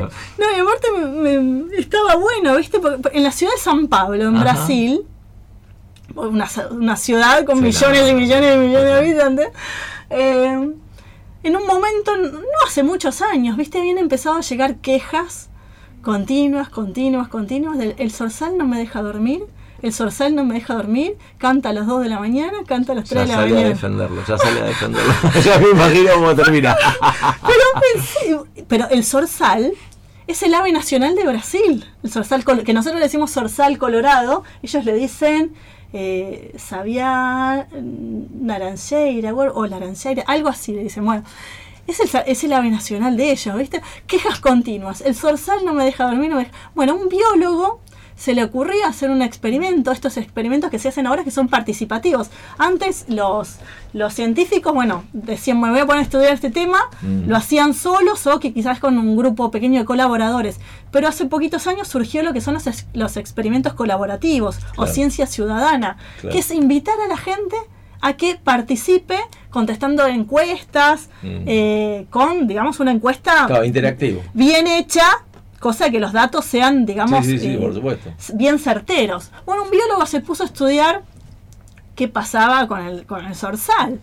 Bueno, juntó muchísimos datos de la ciudad de San Pablo y después se puso a analizar distintas variables que podían estar haciendo que el zorzal cante más temprano. Bueno, la variable que encontró fue el ruido. El zorzal cantaba más temprano en los lugares más ruidosos de San Pablo. ¿Por qué? Porque el zorzal necesitaba comunicarse. Entonces lo hacía antes de que empezara el No, ruido total. Qué, qué maestro de Sorsal, por favor. Como la No. fauna. Ahora, lo que está pasando también es que hay biólogos que antes los biólogos se dedicaban más que nada a estudiar la fauna, el comportamiento en los lugares naturales, digamos en el campo, en lo más rural posible. No. Pero ahora se está estudiando mucho cómo se va adaptando la fauna a la ciudad.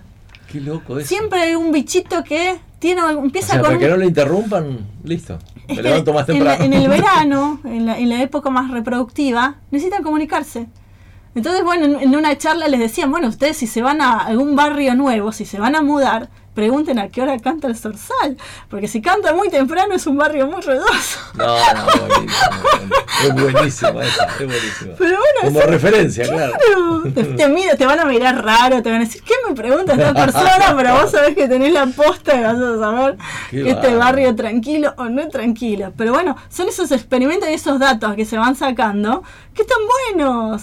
Y bueno, tiene que ver con eso, con la ecología urbana, Claro. con, digamos, porque los, los, los bichos no tienen el mismo comportamiento acá en la ciudad que, digamos, se van adaptando, o sea, hacen lo que pueden dentro de todo, y no todos se pueden adaptar. Entonces, la fauna que nosotros tenemos en la ciudad es una fauna más empobrecida, ¿sí?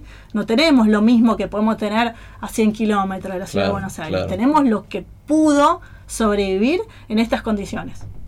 Qué genial, no, no, lo de ¿Viste? ¿Viste cómo me hiciste acordar el ruido? No, no, no. Dijiste Buenísimo la del Sorsal, buenísimo la del Sorsal, espectacular, espectacular. Bueno, alguna cosa, algo que también me gustaría que comentes es, ya estuviste acá en el Marín Hmm. haciendo algunas plantaciones, creo que tres o cuatro veces. Contanos eso un poquito para que todos sepan de qué se trata. Bueno, eh, sí, hace un, bueno, uno o dos añitos. 2016, ¿no? Fue la sí, primera vez, creo, creo. bueno, justo te iba a decir, eh, eh, uno o dos añitos antes de que la pandemia, eh, habíamos venido eh, porque yo siempre paso por acá. Así digo, ay, esa barranca, qué linda barranca Ya te para voy a agarrar, ya te voy a agarrar acá. Eh, posta que sí. Qué linda barranca para hacer lo mismo que hicimos en la Quinta de los Ombúes y lo que Claro. estamos haciendo en la Quinta Porredón, que es volver a plantar todas esas especies que originalmente estaban acá. Em, así que bueno, em, quien venía siempre a mis em, a mis visitas guiadas en la Quinta de los Ombúes era Silvia eh, Bortolotti del- de acá del Museo del Marín. Ajá. Siempre venía desde que, digamos, empezamos a hacer la restauración allá, empezamos a hacer visitas guiadas y, y medio que le decíamos a la gente, nosotros acá vamos a hacer esto, y la gente veía todo pasto corto. Eran promesas básicamente que hacíamos en esa época, ¿viste? Claro, Y la gente confiaba en que lo hacíamos a hacer. Bueno, ahora, más de 10 años después, podemos decir que hemos cumplido, verdad, verdad, verdad. hemos cumplido La confianza fue retribuida, está muy bien. Hemos cumplido lo que hemos prometido. Y bueno, eh, Silvia fue, fue viendo eso y después algunos profes de acá también se sumaron eh, al, al proyecto. Y, y bueno, así que con los chicos de cuarto grado empezamos hace unos años y, y de quinto, después con también alguna actividad que hemos hecho con alguno de, de secundario, empezamos a plantar las mismas especies eh, en la barranca del marín. Por eso van a ver que la, ya no se corta el pasto. Eh, no piense que está desprolijo, es parte de un proceso de restauración. es parte de un proceso de restauración. Nacho, hacete cargo, ¿viste? Hacete cargo. ¿No?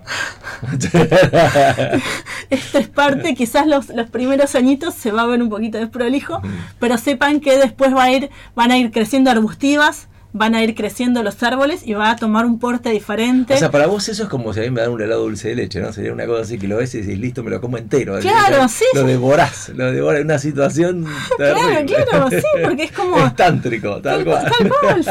Qué Pues bueno. yo cuando sea viejita voy a andar en bici y voy a decir, mirá, ¿se acuerdan? Eso era un pasto corto. Y los nietos decir, bosque". abuela, ya me lo dijiste 20 veces. Cada vez que pasamos por acá me lo comentas. Viste que es típico nuestro, lo de repetir, repetir, Claro, y repetir. aparte, no, es, un- es, es complejo hacer restauración. Pero nosotros lo estamos haciendo con los chicos de cuarto grado. Mm. Le estamos tratando de que los chicos, eh, en todos los años que van a estar acá adentro del colegio, que puedan retirarse y egresar con un bosque ya formado Lógico, y, claro. que, y que sean que sepan que ellos lo pueden hacer. O sea, lo puede hacer cualquiera. Solamente con un poco de asesoramiento, Mirá un poco de estudio, porque en definitiva lo hacen ellos. Nosotros les proveemos las plantas, les decimos de dónde ubicar, qué, etcétera, Sí, les damos charlas. visto Pero los que ponen manos a la obra, agarran las palas, riegan, etcétera, son los chicos. Ahora, la pregunta, y no hace falta que, que es bien, ni protocolo, ni etiqueta, nada. ¿Sentiste las autoridades del Marín una buena recepción cuando lo planteaste? Sí, eso, eso está obvio, bueno, ¿no? obvio, por suerte, Ah. sí, sí, sí. Así que no, re Mirá bien, bien. porque aparte es un proyecto a largo plazo, Sí, no es un no, no, proyecto, no es- claro, no es claro, que- no es para hacer este año y ya no hacerlo más. Ah, qué bueno eso, ¿no?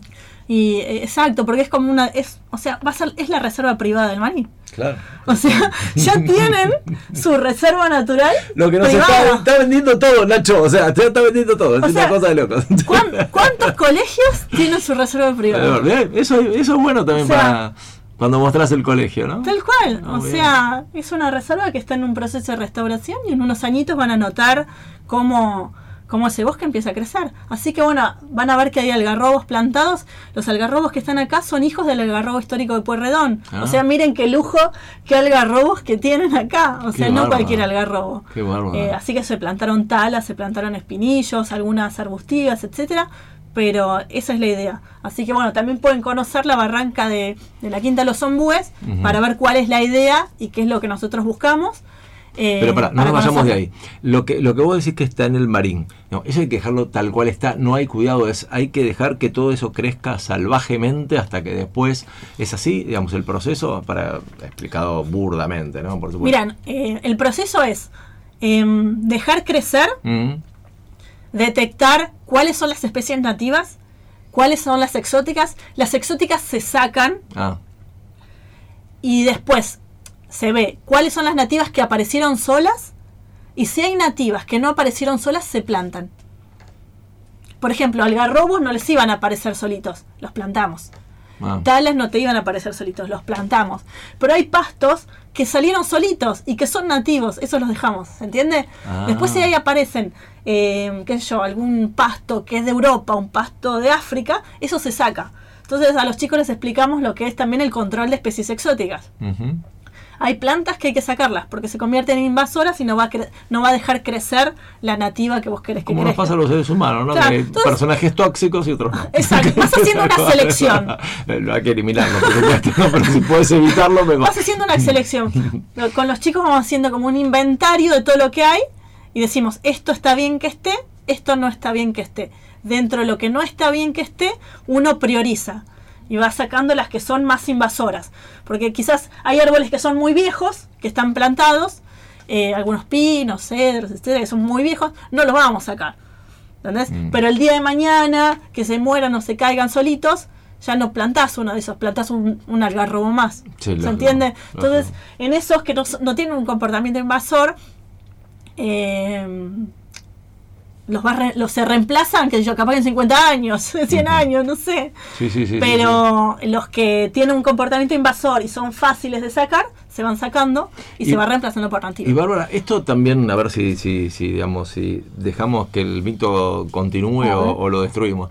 Esto de saber este, la, la, la edad de los árboles. Es Sí. cierto que, digamos, con un corte transversal y viendo la cantidad de dibujos que tiene, perdón, no, no sé cómo Anillos, llamarlo, sí. anillos, esto es así. Sí, sí, sí, es así, es así. Cada, cada uno de los anillos es, significa un Mm. año. A veces hay anillos que son más delgaditos, anillos Mm. que son más, más gorditos, pero sí, mayormente Hay un todos los árbol árboles. alucinante que lo debes conocer en Alcina al 900, cuando se abre para Bilbao. Viste que llegas a Alcina Sí. y hay como una calle chiquita que sale, que se llama Bilbao. Ah. Digamos, hay un árbol increíble ahí que tiene una cantidad de ramas y una cosa muy loca, muy, muy loca. Ay, no, no, no lo tengo identificado. Ah, Después voy ah. a ver cuál es. Ah, Ah, no, bueno. no, mira. No, pues te iba, te iba a decir eso, digo, qué, qué, qué impresionante es cuando vos ves árboles de, de hace tantos años y que siguen firmes y Tal que cual. siguen, ¿no?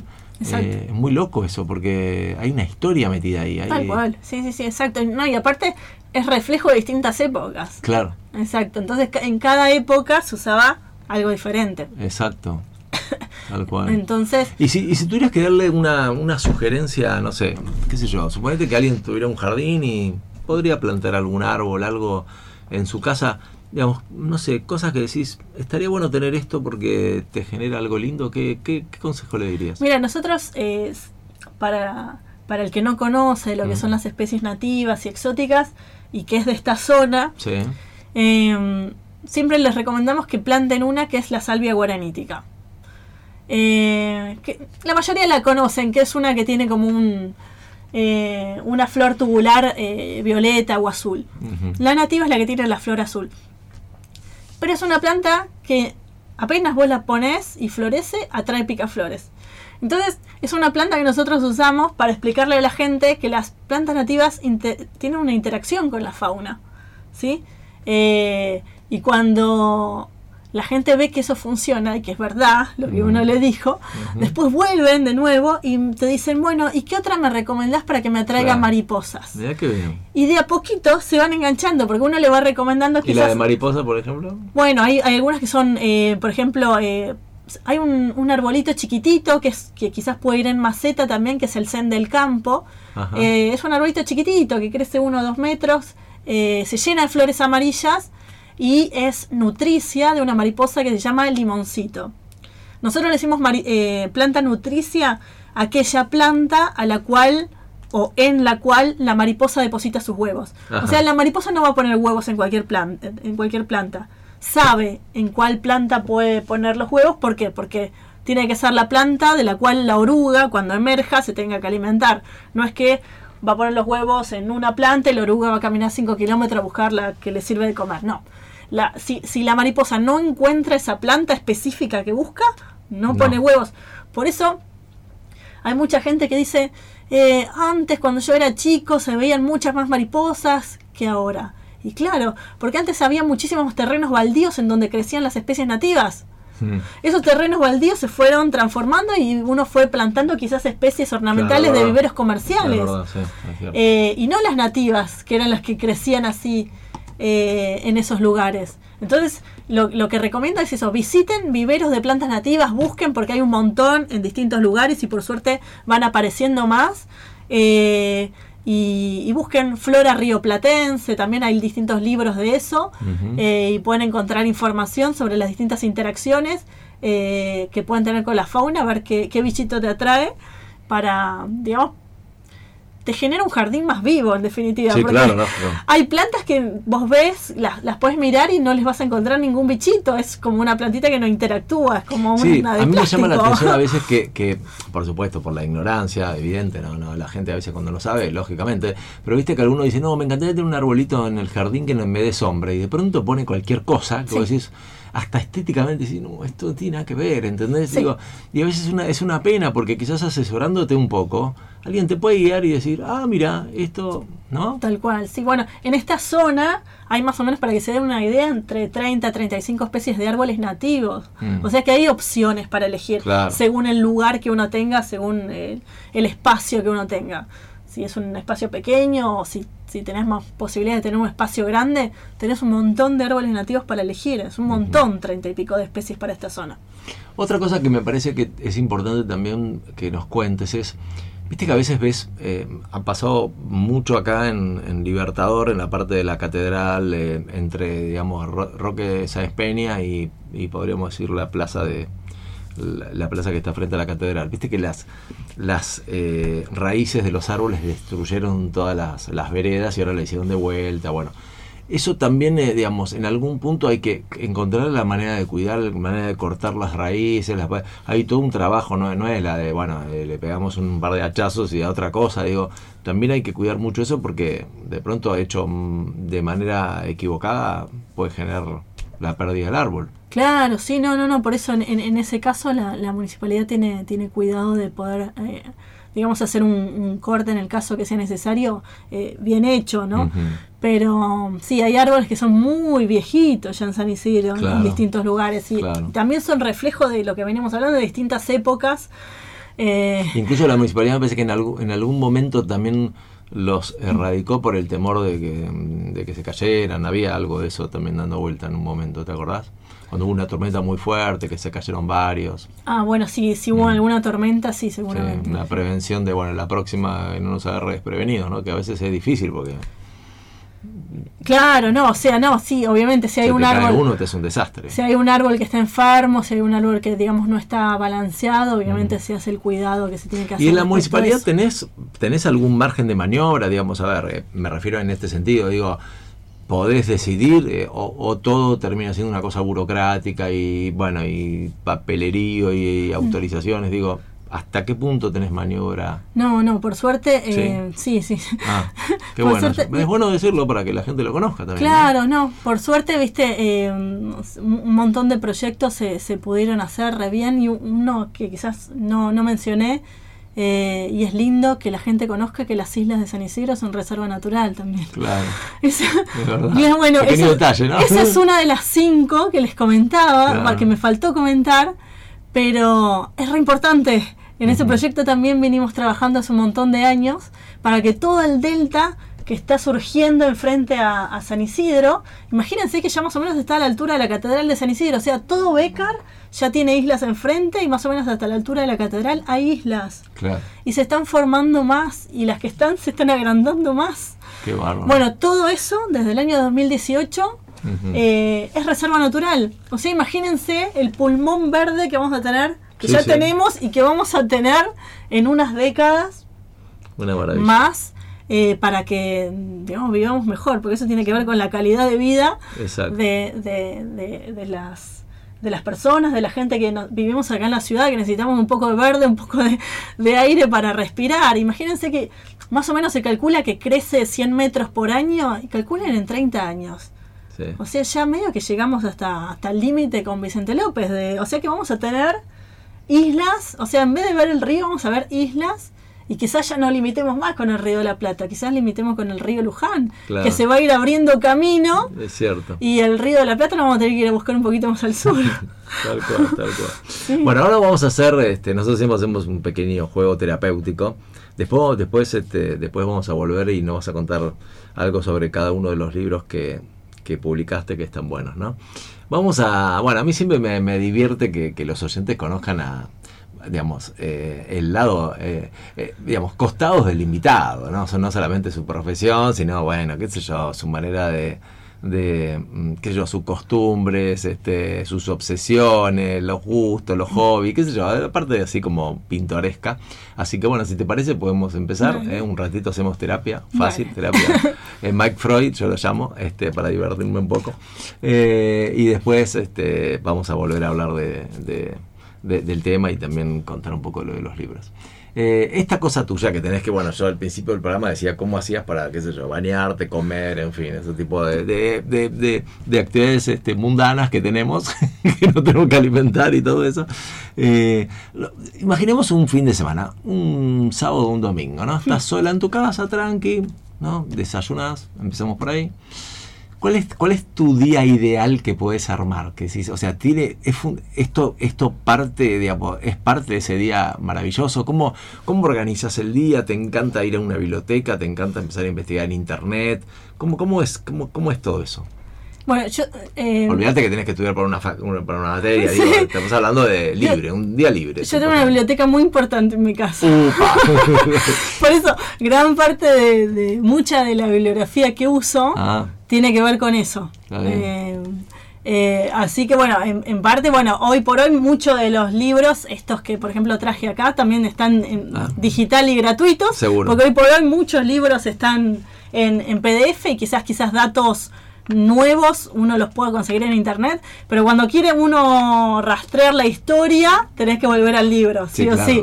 Así que en eso, eh, eso me encanta también. Sí. Eh, está bueno porque uno encuentra un dato y dice, pucha, eh, o, o a veces de casualidad me ha pasado de, de buscar algo y encontrarme con otra cosa totalmente Sí, sí, sí, distinta sí, cual. y después llamar a un amigo y decirle, che, tenemos que hacer algo con esto. Iba para, iba para retiro y no sé por qué aparecía en Tigre. ¿viste? Bueno, muchas cosas tienen que ver quizás con eso, ¿viste? Claro. Por ejemplo, al- alguno de esos libritos decís, bueno, me, me- ah, bueno, en la pandemia quizás, bueno, si bien a mí yo tuve, eh, estuve en la reserva de todos los días, eh, pero había un, un tiempito extra quizás, eh, me puse a ordenar la biblioteca. Eh, tengo dos habitaciones llenas de libros para mí. Eh, me puse a ordenar y me encontré con un montón de papeles viejos eh, sobre, por ejemplo, bueno, ahí estoy viendo sobre Giai, Andrés Giai, que era un, un ornitólogo famoso que, que hubo en Argentina, ¿no? Ajá. Y digo, ¿y estos papeles? O sea, acá se van a... No tiene sentido que estén acá en, en mi casa. O sea, hay que darles un uso para que esta información eh, no se pierda. Entonces, bueno, eh, siempre pasa que, bueno, llamo a un amigo, a, a algo... Alguien va a estar despierto y disponible, qué bueno. Claro, digo, Bueno, tu amigo, ¿qué te parece si armamos algo así, viste? En este caso, bueno, eh, a- Adrián, que bueno, es eh, de, de la Fundación Azara, que siempre me apoya en todas las publicaciones, le digo, Adrián debe ser el que, el que te atiende online las 24 horas, ¿no? no, no, Adrián es un genio. Le, eh, le digo, che, Adri, ¿te parece que encontré esto de Giai? ¿Te parece si armamos un librito? Bueno, dale. Entonces yo con eso yo soy O feliz. sea, para un Bueno, librito dale. como el café. Dale, tomamos un cafecito, dale, bueno, dale, sí, tomamos un No, café. aparte, quizás muchas veces me pasa que empiezo con eh, un articulito y después me paso con las páginas. Y bueno, le digo, eh, me parece que nos pasamos, pero articulito nadie me lo va a querer publicar. Es. Entonces, eh, si le ponemos unas fotos, eh, lo, hacemos, lo sacamos librito. Bueno, dale. claro, a veces No, pasa mato, así. Claro, sí. Eh, así que bueno, eh, distintos, distintas temáticas, ¿viste? Pero bueno, este por ejemplo de, de Giai me, me encantó escribirlo porque me encontré un montón de cosas que dije, esto hay que, hay que escribirlo porque quizás ni siquiera debe estar en el Museo de, Ciencias Naturales de, Buenos Aires, quizás fotos. eh, había cuadernitos de, de esta persona, ¿viste? Entonces uno después se toma el trabajo de escanear eh, esas fotos y que queden disponibles para el que lo necesita, porque capaz que hay después investigadores que se quieren dedicar a escribir la historia de, de los ornitólogos y él fue uno importante, entonces ya tenés eh, como información que no se perdió. O sea que los sábados de pronto, ese sábado ideal, te, te pusiste a buscar cosas, qué sé yo, y, y- y pintó a Adrián, hagamos un libro. ¿entendés? O sea, ¿cómo llegamos hasta acá? No sé. Pero eso pasa, o sea, ahora por ejemplo estoy, eh, eh, hice mi tesina para, bueno, de la especialización, la especialización en Derecho Ambiental, que la rendí en noviembre, sobre reservas eh, municipales de la provincia de Buenos Aires. Ajá. Entonces dije, bueno, a ver qué tema puede ser útil para hacer una tesina, porque no quería hacer un tema que me sirviera a mí o que de un, digamos, compilar eh, o, o- o quizás una opinión personal o algo que después no pudiese tener alguna aplicación, ¿viste? Entonces, eh, como yo trabajo mucho con reservas, detecté que no había como un listado, información actualizada de todas las reservas municipales de la provincia de Buenos Aires. Había como una publicación que reunía más o menos unas 20 y yo dije, no, hay muchas más. Entonces me puse a, a- a trabajar con eso y llegué a 46. O sea, más del doble. encontré. 46. Sí, Ah, más, más del doble. Entonces dije, bueno, eh, eh, rendí la tesis, todo genial, pero dije, eh, Adrián, ¿te parece si lo publicamos? Porque, o sea, eh, para que quede, para que se use. Porque, o sea, es información que no. Es un trabajo que nadie, nadie hizo. Entonces ya, bueno, ya se está diseñando, etcétera. Em, saldrá en, en el verano. Obviamente yo los hago PDF para que sean descargables claro, gratuitos, no es que tienen ningún Sí, sí, sí, sí. otro mm, fin. Pero esa información que uno va poniendo a disposición Mm, de Y otro y investigador. ¿Tenés de algún otro- horario para escribir? ¿Tenés algún tipo de costumbre a la noche, a la mañana, en los fines de semana? En cuando, cuando se te ocurre vas anotando en una libretita y después lo pasás.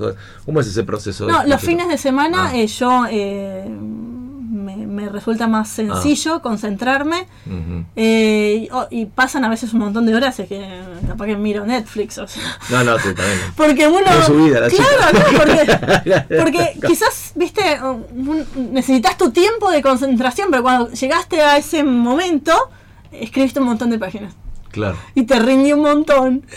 Y ojalá fuese uno pudiese mantener ese, ese nivel de concentración que no lo, te cuesta un montón llegar, ¿viste? Pero bueno, cada tanto eh, eh, uno tuvi- ojalá tuviese uno la- una estrategia de decir uno, dos, tres y, y que conecte y que funcione, rendiría mucho más.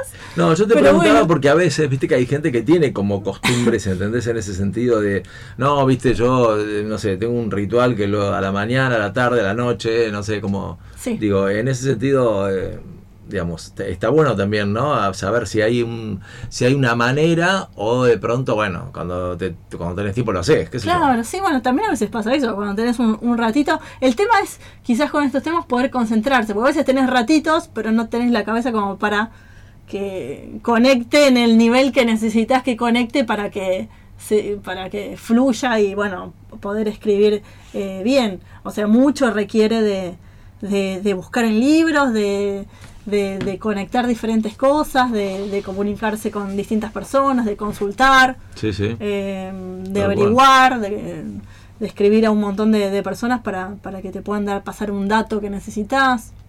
¿Y en qué, eh, digamos, qué cosas este, te sacan? Porque mm, por lo poco que conozco de vos, sos tranqui, tenés buena onda. Digamos, por ahí hay algo que te saque en la vida cotidiana que si no, estas cosas me ponen de la nuca, no sé. El tránsito, eh, qué sé yo, cualquier cosa que se te ocurra que digas, no, esto, esto reconozco que me saca de eje. Que me saquen. Nada. Casi nada. No, o sea, eh, que me saque no. No. O sea, mm, no, en ese sentido soy como, como muy estable. También, justo te comentaba Miguel que estudié tres años de coaching, que me ayudó un montón. me ayudó un montón, se lo recomiendo a o todo sea que el esta mundo. versión tuya es la mejorada. Es mejorada. claro, Es- Yo puedo mejorada. decir la mejor versión. es mejorada, pero bueno, la, la otra versión tampoco se sacaba, pero quizás Mm. sufría un poquito más en em, eh, eh, buscar cosas para resolver. O sea, esto hay que arreglarlo, esto hay que arreglarlo, esto hay que arreglarlo, esto hay que arreglarlo. Eh. Quizás estar... eh, Yo empecé coaching quizás por estar enojada con algunas cosas, pero en todo caso eran conmigo, no, Sí, sí, sí, sí, no es raro Totalmente. que me enoje con otra persona. Em, pero me ayudó un montón. Se- Por eso yo siempre se los recomiendo a todas las personas porque te da un montón de herramientas en distintos aspectos y en, en mi caso, o sea, mucha más libertad hasta mental, porque uno tiene libertad económica, tiene libertad, un montón de libertades y cuando vos hasta tenés la libertad de elegir eh, tu estado de ánimo, Sí, claro. la libertad de elegir tus pensamientos, ya ahí tenés como un. Seguro, ya un no optás, sino que elegís. Elegís, porque, o Porque sea, es yo. distinto optar que elegir, ¿no? Claro, o sea, yo no quiero estar enojada, entonces tenés como una herramienta para cambiar tu, tu- Y vayamos Tu a la historia familiar. ¿Tenés hermanos? Tengo hermanos. ¿Cuántos? Tengo un hermano más chico, Ah. tengo dos menos, dos medios hermanos más grandes, sí. Ah, muy bien, muy bien. Mamá y papá, ¿qué onda? Eh, mi mamá sigue trabajando a pleno, mi papá Ah. no, ya falleció hace unos Ah. añitos eh, de, de- de cáncer, sí, sí. Ah, ok. Y, y, y si, si, digamos, si, te miraras para adentro, ¿qué tenés de tu papá y qué tenés de tu mamá en cuanto a personalidad? Em, a ver, ay, qué difícil. Que, que sientas, no sé, capaz Sí, que... sí, sí. ¿no? Bueno, de mi mamá, em, creo que nos marcó mucho a mi hermano y a mí el tema de eh, hay que trabajar. O sea, O sea, eso está- lo logró, te aclaro. Lo logró sea- con creces, olvídate. claro, pero porque ella laboró toda la vida. La le- responsabilidad, el trabajo. Claro, porque aunque, bueno, a ella le, le costó muchísimo todo, viste, hizo Claro. hasta sexto grado, fue a- vivía en, en- vino de un pueblo hasta acá. Claro. Entonces le, le costó un montón, viste, le costó un montón. Yo creo que ahora que se jubiló, recién ahora como que empieza a disfrutar y porque nosotros ya estamos más grandes y ya no, no, no dependemos de ella para nada, todo lo contrario. Em, entonces ahí ya es como que relajó ella y, y disfruta, entonces ahora trabaja porque quiere Claro. y trabaja para juntar dinero para irse de viaje. Está bien. Está bien. No, es la- la vida. Está perfecto. La vida acá se aplica, hay una frase que a mí me encanta, que, que, que el- eh, alguna vez escribió Eva Giberti, que es una psicóloga argentina muy copada, que ella dice que los hijos hacen lo que los padres hacen, no tanto lo que los padres dicen. Y es verdad, o Claro. sea, vos podés tener un discurso maravilloso, pero sí, y quizás el ejemplo es haber visto cómo ella hacía lo que usted- quería que ustedes hicieran, Claro. ¿no? O sea, es así, si la Sí, ves sí. es más fácil, Sí, tal cual. hay que trabajar, no queda otra. Y, y a veces, y a veces te cuesta, te cuesta, te "Ah, me encantaría ser un poco más irresponsable. No, no, no. Claro, ya no te sale, ya no te sale. El árbol ya creció. no, ya está, ya está, ya está. ¿Y, de, tu- viejo qué, qué pensás que tenés? Ay, no sé, mira, mi, mi papá me cuesta más en el sentido, mm, a ver qué tengo. Quizás tengo más parecido físico con él, Ajá. en ese sentido. Ah, mira. Eh, eh, en, en eso sí. Eh, después, en cuanto a. Pero temperamento también era tranqui como vos. Sí, no, en eso mi papá era re tranqui. No, los dos. No, no, no. Re tranqui. No, no, no, cero, cero. No, no. Sí. No, no perdía energía para nada. No, no. De, de hecho, hasta hablaba un poquito, por eso yo, si me conocías años antes, era re tímida, no te hablaba esto ni de casualidad, te hablaba dos horas seguidas. No. No, no, no, no. Lo mío No. era así, no. Vos sabés que una vez estuvo eh, Guadalupe Gómez, que es una divina que, que está manejando este, la Fundación Al Reparo acá en, en San Isidro. eh, y bueno, ella hablaba de los caballos. Bueno, y en un momento le pregunté qué cosas eh, de los caballos los seres humanos tendríamos que aprender, ¿no? Eh, y ella me dijo, mira, hay algo que es clarísimo, el caballo no gasta energía inútilmente. Si gasta energía, la gasta para algo. Porque, no sé, si se levanta y se quiere ir a algún lado es para que va a comer, va, va con un objetivo, no, va- no, es, no pierde como nosotros energía en discutir. Y me pareció una enseñanza maravillosa, es verdad. ¿eh? Claro. Nosotros a veces gastamos energías inútilmente en boludeces que no suman, ¿entendés? Digamos, En, lo- en vez de decir, no, en esto Exacto. está bien. Sí, exacto. ¿Y, y qué cosas este qué cosas te cuestan que decís, no, no, esto esto me cuesta un poco, no tengo paciencia, no, no, no le encuentro la vuelta, no sé, qué sé yo, la tecnología, las manualidades, ¿qué cosas sentís que quizás te resulte un poco más difícil que lo, que lo normal? Em, O te das manía para todo en general, no sé. no, ojalá, la, la parte práctica, la, la parte manual me cuesta más.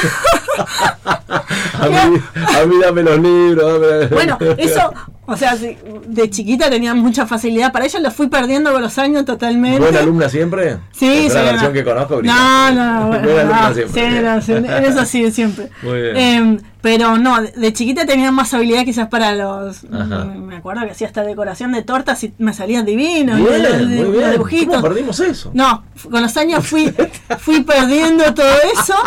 El Sí, arte sí. culinario No, no. Eh, eh, pero eh, bueno, hace unos años estudié dos años de cocina también. Para que vos veas que yo voy, salgo de una y me meto en otra. Dios mío. Por eso, ahora que, viste, O es un milagro que estés acá hoy, ¿no? Sería esto. capaz que en unos años me cruzás y te digo, Miguel, un curso de estoy bonsai. estudiando- Sí, puede que sí. Puede que sí. Puede que sí, digo, porque quizás le encontré que, bueno, eso me Qué servía bueno. para no sé qué cosa, ¿viste? Pero... La comida, por ejemplo, para vos es un valor, o sea, te, gusta comer bien, Bueno, es un claro, ritual, bueno, tal cual. Por eso Ah. también lo hice porque digo, bueno, quiero cocinar cosas distintas, no me quiero aburrir en eso. Mm. Eh, así que me gusta eh, y, y bueno, traté de, de aprender cosas diferentes. Pero ti- medio que eso es lo único que hago. Después no, me mira, encanta me- me rompiste la ilusión, me la rompiste así para que no crezca, ¿viste? Después, viste, a veces mi Yo ya me imaginaba comer una torta hecha por Bona, se suspendió. No, no, no, pastelería no, no, dice, salado sí, pero pastelería no, no la No. cursé, esa todavía no. Recién Pero- dijiste, si no entendí mal, que tenés un hermano menor y dos hermanos, dos Sí. medios hermanos más grandes, sí, ¿era así? sí. Bueno, eh, digamos, esta de de las familias ensambladas, digamos, este, ¿hubo momentos donde estaban los cuatro, digamos, pudieron compartir todo eso o siempre fue medio... Sí, más que nada cuando estaba mi papá, Ah, ahora sí. no tanto. Sí, Viste, ah, a veces ah. pasa eso, lo mismo cuando estaba eh, mi abuela, que medio que era la, la unión entre distintas partes de, de la familia. Ajá. Eh, y bueno, a veces cuando se van ciertas personas, medio que se va eh, desvinculando o separando ciertas partes de, Claro. de la familia y con, bueno, con la, con la, con la, cuando mi papá también eh, dejó de estar, pasó también eso, ¿viste? Claro. Así que quizás los que, ahora me queda más que nada mi, mi hermano más chico y mi mamá, que son los que están más, Exacto. más presentes. ¿Y conservás amiga de toda la vida, amiga de la infancia, de la adolescencia? ¿Sos de, de- de cultivar eso o no tanto? Más o menos, quizás muy, muy poquito. Mm. Más, tengo más como más eh, amigos eh, de hace muchos años y muy vinculados a lo ambiental. es como, claro, o sea, eh, es- eh, o sea que ellos van a serlo como los amigos de, de toda la vida y son los con los que trabajo y como que tengo como Claro, un- lo que compartís el amor. Es como si a mí me pasa con los amigos del fútbol. Es exactamente, exactamente. exactamente. Entonces es como que tenés el tema de conversación permanente y la consulta permanente y, el- y- y- y las reuniones permanentes por, por ese tema y qué pasó con esto y qué pasó con lo otro. Y en cuanto a, a esto de, de- de- de la fem- feminidad, digamos, ¿sos, sos coqueta, sos de, peluquería, sos de darle bola a lo estético? ¿O vamos con lo que hay? Listo. ¿no? Eh, mira, a ver, me encantó, me encantó la carita. me cuesta, me cuesta. O sea, salvo situaciones excepcionales que no Claro. queda otra. Sí, no, me cuesta, me cuesta. No, no, no. Aparte yo siempre ando con jeans y zapatillas bueno, en barro, o sea, Claro, eh, o sea, yo me puedo dar unas zapatillas blancas un día, el otro me meto y yo, Mm. o sea, puedo andar por cualquier lado y eh, me embarro enseguida, me vas a ver con el pelo con semillita porque paso por las ramas y Claro. distribuyo semillita por todos lados. Suponete que tenés unos mangos que dijiste, bueno, no, acá tengo una guita, no importa qué, o Sí. sea, no importa la cantidad. Una plata que decir, ah, tengo ganas de darme un gusto. ¿Para dónde vas? Eh, ¿Para qué rubro? Viejo. Ah, heredaste lo de mamá, muy bien, muy bien, heredaste No, mamá. ella eh, aprendió de mí. Ah, es al revés. Cuando se jubiló me dijo, ay, ¿y ahora qué hago? Y, anda. Viajar, ah, Y empezó, y, y pero sola, anda igual. Tal cual. Viajar te encanta. Sí, Cualquier sí. lugar. Sí, sí, Cabotaje. Sí, sí, donde sea. lo que sea. donde sea, sí es. Conocer lugares nuevos eh, es lo que más me gusta. Sí. ¿Disfrutás de la soledad o te hincho un poco las pelotas? No, no, no. Bien, te la bancas Sí, bien. sí, sí, sí, O sea, me, me- me refiero, ¿puedes ir sola a algún lado un fin de semana? Sí, no, drama, re ¿no? bien. No, sí, sí, bien, sí. No, no, no. En eso sí. En eso bien. Sí, sí, sí. Perfecto, está bien.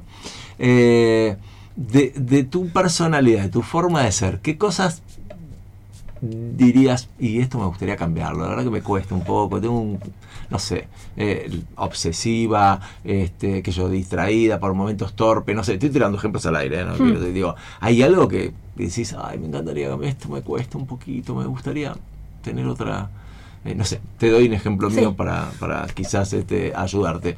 Yo vivo todo con pasión, no tengo, no tengo manera de, Sí. de ejercer la vida sin pasión. ¿viste? Bueno, Sí. eso tiene un lado maravilloso, pero cuando la cosa no funciona bien, durísimo. O sea, es como estás bien arriba o viste todo, te, te- te parece terrible. ¿entendés? Digo, a veces digo, me encantaría quizás ¿no? manejarlo de otra manera, pero bueno, es mi ADN. Claro. Digo, ¿Hay algo tuyo así, salvando la distancia, que, que digas, y la verdad que me encantaría... Para mejorar, No, sí, algo que diga, "Mm, estoy bien, pero si pudiera manejarlo. eh, no, al- bueno, mu- muchas cosas no se me van de control. Muchas cosas, este, este- este es el título de Mariana. Muchas cosas no se me van de control, por el amor de Dios. Pero no, cosas a mejorar, sí, me gustaría quizás eh, ser un poquito más social. Yo he mejorado mucho en eso, mejoré, mejoré, sí, bueno, por eso te digo, Yo hablaba muy poquito, era muy tímida. O sea, en esto no hubiese existido No, no, no, no, no, no, ni de ninguna Ni me hubiese dicho que sí, nada, directamente, no, se No, abortaba es que, es que vos que quizás eh, cu- cuando me hubieses hablado te hubiese dicho sí, no, y no me, no me hubieses Claro, invitado. no, sí, ¿cómo no? claro, ¿para qué me ibas a invitar? No. Bueno, sí, la otra Claro, no, no, pero bueno, ahora ahora hablo un poquito más, entonces bueno, ahí sí, ahora sí, ahora sí Ajá. se entiende. Pero O sea sí, que- eso fui, fui mejorando eh, bastante, pero igual noto, ¿viste? O sea, me cuesta, Mm. o sea, si hay eh, quizás gente eh, con que no tengo ningún tipo de tema, me cuesta generar un tema nuevo, ¿viste? Entonces, sí. No eh, sos que, bueno, a ver, hay el clima y no, no, no. Si no te tira un centro, no cabeceas, es así. Claro, me cuesta, o sea, sí te puedo tirar una, dos, pero no, 15 no me van No a salir. No, no, no me va a salir. No me va a salir. o sea, si vos te todas estas preguntas a mí no se te ocurre. No, no me va a salir todo. no. no se te ocurre, muy bueno. Claro, y no, de un tema que no conozco, no, no. Muy bueno. ¿Y, y te, te intriga eh, eh, conocer a, a conocer, más allá de la timidez y todo Sí. que contaste, digo, te, te- te divierte conocer, yo creo que cada uno somos como, las personalidades de cada uno es como un misterio, ¿no? Este, mm, me parece mucho más misterioso una mujer que un hombre, por, por- porque me da la sensación de que el hombre en algún punto es más previsible, la mujer es difícil de, de prever, me refiero. O sea, me parece que los hombres ante una situación determinada quizás reaccionan más o menos de una manera, ¿no? En cambio las mujeres pueden reaccionar de distintas formas. Digo, ¿te divierte eso de conocer, no sé, mujeres, hombres, distintas personalidades en el laburo, en todos lados, ver cómo actúan, ver toda esta parte humana que también tiene que ver con el coach, o, o no, no tanto? Sí, sí, sí, bueno, Eso sí. sí, tal cual. Eh, y después de haber estudiado eso, pre- aprendí a prestar más atención. Claro. Entonces, como prestás más atención, también tenés posibilidades eh, de aprender más. En- de- Como, como que algo, algo de eso también se genera, ¿no? Claro, no, y aparte, o sea, al, al prestar más atención a, a diferentes eh, palabras, diferentes comportamientos de las personas, etcétera, vos vas aprendiendo distintas eh, maneras de eh, llegar más cuando vos querés, digamos, compartir algo con alguna persona o algún tema o conseguir algo, etcétera. Eh, vas como teniendo más herramientas. Entonces, para mí está buenísimo. Cuantas más personas diferentes y de distintas profesiones también Claro. pueda trabajar, mejor, porque me enriquezco yo misma y voy aprendiendo un poquito de cada cosa. Sí, Por suerte, eh, una de las ventajas de trabajar en la MUNI quizás es esa también, porque no es que trabajo con investigadores que todos trabajan y tienen la misma formación que yo. No, a mí me toca trabajar con gente con diferentes formaciones, con abogados, con arquitectos, con... eh, Sí, te nutrís un poquito de cada cosa. Tal cual, y cada uno tiene su visión, eh, su forma de ver, su forma de priorizar, eh, y uno ahí va aprendiendo y va viendo, y, y no, para mí eso es genial y me, me ayuda un montón y, aprendo. Deporte, ejercicio, ¿no, no la cursaste? Esa me, me, me cuesta, pero mirá, justo me, me- me- Me encanta tu sinceridad, me encanta, porque ya las caras, si supieran los oyentes que viendo la cara uno ya sabe la respuesta, ya la cara te lo dice, te la adelanta. Mira, me acabo de comprar hace dos días una, me trajo Papá Noel una máquina de remo para, Ah, bien. para ver si, eh, si pongo un poquito más de, de fichas en ese aspecto. Eh, porque sí, viste, me, me ¿Se cuesta. estrenó? Todavía no. Sí, no, sí, Ah, sí. estrenado. No, yo camino mucho y Ah. mayormente voy en bici al trabajo. O sea Ah, que tengo bien. 5 kilómetros y medio para ir y otros 5 para volver. Bien ahí. Eh, a, a veces, bueno, estas semanas eh, tengo que mandar a arreglar la bici, pero mayormente hago eso. Especialmente me ayudó la pandemia, o sea, si no iba caminando, fui las primeras semanas caminando y dije, no, tardo mucho, digo, tengo que comprar una bici. Compré Bien. la bici, y de- o sea, desde, creo de los 15 no andaba en Sí, bici. sí. Y fue duro al principio, pero bueno, llegué. Llegaste. y después, bueno, de a poquito se fue convirtiendo en un hábito. Sí, Llegás, llegás a un kiosco, ¿no? ¿A dónde apuntás? ¿Qué es lo que, qué es lo que decís? Nada, voy a esto, me compro tal cosa. ¿Sos como dulcera de, de, digamos, golosinas o no más, más por lo salado? Me gusta más lo salado, Ah. por suerte sí, por suerte dejé casi de ir a, a kioscos, etcétera. Ah, bueno. Por, su- por suerte, no, o sea, tuve en un momento, viste, me, me- un- una alergia importante y y uno de los médicos me dijo, deja de comer procesados. Entonces, dejé de comer Mm. O procesados. sea que tu debilidad podríamos decir que son los salados más que los dulces. Sí, me gusta más eh, los ¿Y salados. qué le entras? ¿A un queso? ¿A un fiambre? Sí, un sándwich. O sea, la etcétera. picada te... te- Sí, me mata la picada. la picada, compro, compro la picada, así como... tal cual, tal cual, tal cual. Vamos con el alcohol, sin alcohol. Sin alcohol, sin Sí, alcohol. eh, Sí, eso somos iguales. Sí, sí, yo... sí. No, y mi, mi, y mi mamá y mi papá jamás, Ah, viste, mira. quizás para Navidad o Año Nuevo, capaz que un- dos centímetros para un brindis y bueno, nosotros no nos, mi hermano tampoco, o sea, no nos acostumbramos nunca y hemos probado, puedo probar, viste, todo, pero Nada. no, no le incorporo. ¿El helado te puede? Sí, sí. sí. Justo. Eh, no, todos, o sea, Ah, sí, sí, no te- no, no. no tengo drama en eso, quizás no tantos los de los de agua, me gustan más los de crema. Que la de crema, ¿no? Está bien. Pero sí, no, todos, eso no tengo drama. Y algo que, que en general la gente se muere por comer y vos decís, no, a mí no me, no me conmueve esto, no me dice nada. Te doy ejemplos míos, vos decime si te, te ocurre algo así. A veces voy a, a- a, ¿viste? el- el- los cafés Habana o Sí. Martínez, que se va. Y, y de pronto te traen, ¿viste? Esas mentas con chocolate chiquititas al lado del café. Cero onda con las mentas, yo. Cero onda, cero onda, cero onda. Y a veces me pasa dejarlo al costado y te lo alguno de la otra mesa me, me miran con cara como diciendo, este no lo va a comer. No lo comé, no, y se lo regalo y me da una cara de felicidad. Digo, de eso, pero por ejemplo, mayonesa tampoco, no le pongo mayonesa a nada, absolutamente Ah, nada. Eh, digamos, ese tipo de cosas, ¿qué cosas así sentís que sushi, por ejemplo, te- que en general a la gente le gusta? Sí, sí, me gusta. Sí. Eh, no, eh, con la comida, por suerte, me gusta mayormente todo. Eh, no tengo tanto problema con eso. Quizás eh, algunas cosas. eh, dulce membrillo, eso no me gusta. Pero queso dulce, sí, o sea, dulce batata, sí. Con, dulce Vamos, batata, sí. bien ahí, batata, bien ahí, re- remontamos. Pero, claro, sí. Pero quizás en, en algunos dulces, ¿viste? Mm. No, no me gusta, hay algo que no me gusta. Pero en, en lo salado mayormente eh, Mm. puedo probar todo. No, ahora mira, no se me viene nada como, viste, con, o sea, no debe ser nada como importante Sí, sí, sí, porque no, no se me viene a la cabeza. Físicamente, siempre fuiste como, como, como ahora, digamos así, delgada, siempre flaquita, digamos, has tenido ida y vuelta. No, no, cuando era más chiquita era un, palito. Ah, aún menos. Ah, no te puedo. No, no, ahora, ahora tengo más forma. pero No, cuando era, chi- cuando era chiquita era no, mucho más flaquita. Sí, sí. Mira. sí, sí. O sea que no es un tema de la comida, puedes comer lo que sea que no, no se asimila. Eh, en los últimos años sí se asimila.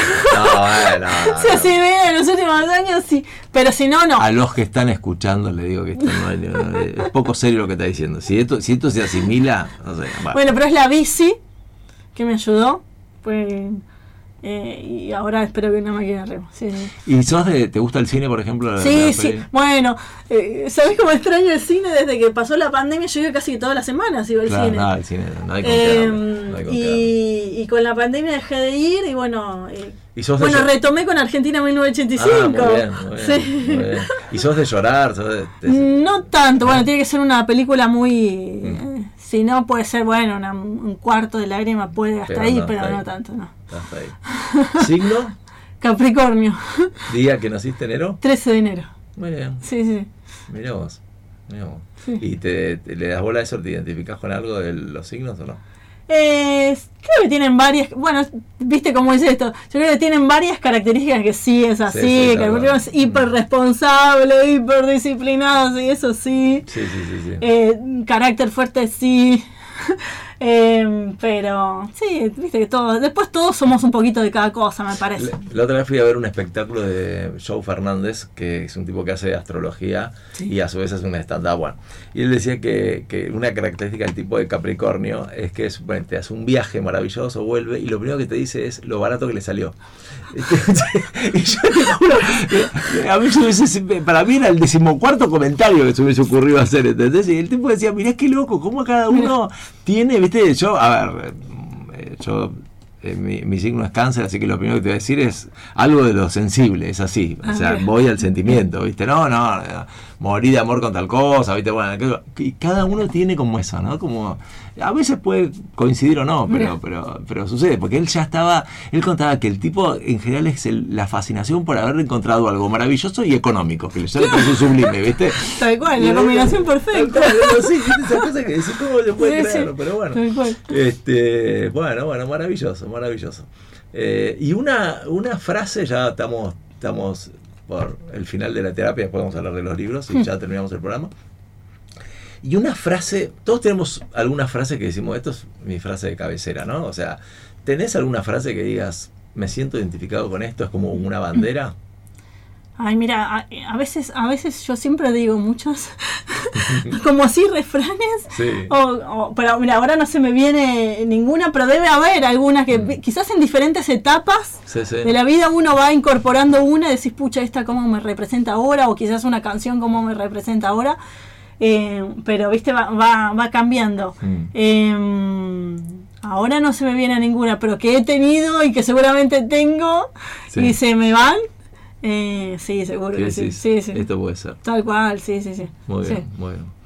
Eh, bueno, ahora me gustaría que nos cuentes, te propongo algo, son varios libros, a ver, uno, dos, tres, cuatro, cinco, seis, siete, bueno, acá hay casi diez, ¿no? Si, si no conté mal.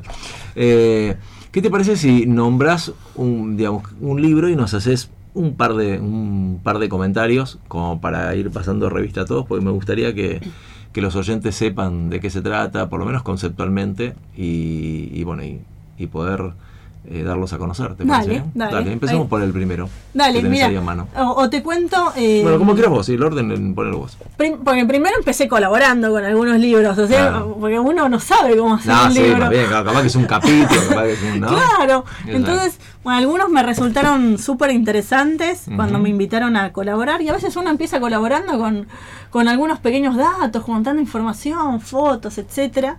Y bueno, en- uno de los primeros fue la Guía de Reservas Naturales de Argentina. Ajá. Eh, y también con la fauna gringa. La fauna gringa es también de lo que estuvimos hablando hoy, de las especies invasoras y Sí. exóticas invasoras que hay en Argentina. Entonces empecé colaborando con, con algunos libros, con la información, etcétera. Y después me tocó colaborar, o ya, digamos, me, me- me tocó empezar a, a- a escribir. Por ejemplo, eh, bueno, uno, una es una biografía de Juan Carlos Chévez, Ajá. em, que nos tocó escribir a varios autores. Ahí está Eh, la lista de los autores, ¿no? Al principio. Sí, exacto, hay un montón de autores Sí. que escribieron sobre eh, la vida de esta persona. Bueno, yo estuve casada con él Ah, y mira. fue, digamos, un- una de las personas que más áreas protegidas creó en el país. No, dijiste, Y- ya que estoy, faltaba eso, tener que casarte con alguien del ambiente, ¿no? Bueno, y de dónde, de ahí saqué, aprendí esto y saqué la vocación de ahí. Entonces, Bueno, que- quedó, Bueno. quedó algo lindo, está muy bien. Bueno. está muy bien. claro, entonces, bueno, ahí con un montón de gente que, que trabajó en, porque formó mucha gente. Hoy, bueno. hoy mucha gente que trabaja en, en diferentes ONGs del país en conservación se formaron con él, eh, porque era un formador de, de personas y enseñaba muy bien y explicaba, y bueno, fue también un, un gran gestor. Eh, por eso hay un montón de áreas que, que ayudó a crear en el país y especialmente en misiones que le tocó trabajar y si todavía queda selva en misiones en gran parte es, es por el trabajo que se hizo en, en aquella época. Como siempre, a mí me gusta definir a, a, bueno, a, a estos personajes como vos estás nombrando ahora que, que- que hacen diferencia como que en el fondo un docente, un profesor, alguien que, que enseña es un inspirador que contagia, ¿no? Es, es eso, es inspirar. Fíjate que te contagió a vos, lo que te inspiró, dónde llegás, digamos, ¿no? De pronto te abrió una puerta y dijiste, no, me encanta esto. Tal cual, exacto, exacto. Por eso él, él siempre nos decía, viste, todos los problemas ambientales se pueden eh, solucionar, menos la extinción. Entonces eso, eso, por ejemplo, es una frase que a mí me quedó Claro. de lo que nos decía siempre, viste, y tan poquita gente trabaja en conservación y hay que hacer más, porque se- las especies se extinguen y cuando se extinguen, ya Es está, verdad, ya es está. verdad. Y tenemos un montón de especies extintas en Argentina ya. Sí, sí, sí, sí. sí. Eh, en, en las Islas Malvinas había un zorro lobo. eh, en Corrientes había un guacamayo enorme que ya no está más. Eh, en Misiones, bueno, ahora quedan, viven en, eh, se pueden encontrar en, en Brasil, pero por ejemplo ya no habita en Argentina el, el, el- el pato serrucho o, la, o el lobo gargantilla. Esas son especies que ya en Argentina dejaron de existir. eh, y son especies que las próximas generaciones quizás No van a poder no, no en Argentina y algunas ya no en el mundo. Entonces las puedes ver disecadas o embalsamadas en un museo si, si tenés suerte de viajar bien lejos. Eh, pero si no, no. Tal cual. ¿Y ese? Este es eh, Andrés. Andrés, Giai, que fue un ornitólogo. eh, y antes eh, se aprendía y se estudiaba las especies cazándolas. Es verdad, es verdad, es verdad. Y, y la- y los museos lo que hacían era eh, generar las colecciones y las colecciones se generaban yendo al campo a cazar un montón de ejemplares de diferentes especies. Eh, así que bueno, él era una persona que, que desde chiquito aprendió, eh, vivió toda la vida en el campo y después empezó a trabajar en el Museo de Ciencias Naturales y realizó un montón de campañas en distintos lugares del país, especialmente en el norte, y cazó para eh, hoy por hoy que el Museo de Ciencias Naturales tenga un montón de ejemplares, ¿no? Pero tuvo una vida muy especial, etcétera, y bueno, eh, este libro nació por un montón de, de datos y que encontré en mi biblioteca. Qué bueno. eh, y bueno, pero esa información que ya va a quedar para todos. Después, por ejemplo, un libro que se llama Cenartros Argentinos, que hicimos con, con Norberto Nigro y Elizabeth Pepe, que es bióloga y dibujante, que bueno, están todos los dibujos los hizo ella, que habla sobre todas las especies de armadillos que hay en la Argentina, sobre todo las mulitas, todos los osos hormigueros, los tatu carreta, los, eh, todas las especies, digamos, de este tipo. Entonces es un, porque no había una, una guía que las reuniera. Eh, son especies muy cazadas en el campo. Eh, así que bueno, lo que se hizo fue una ficha de cada una de las especies. Se contó también un poco de, de la situación de cada una de las especies respecto a su conservación, si estaban en peligro de extinción, si no estaban eh, amenazadas, etcétera. Por ejemplo, eh, el oso hormiguero grande, el oso, el oso melero, las mulitas, el, el- el piche, el peludo, digamos la distribución que cada una de estas especies tiene en el país.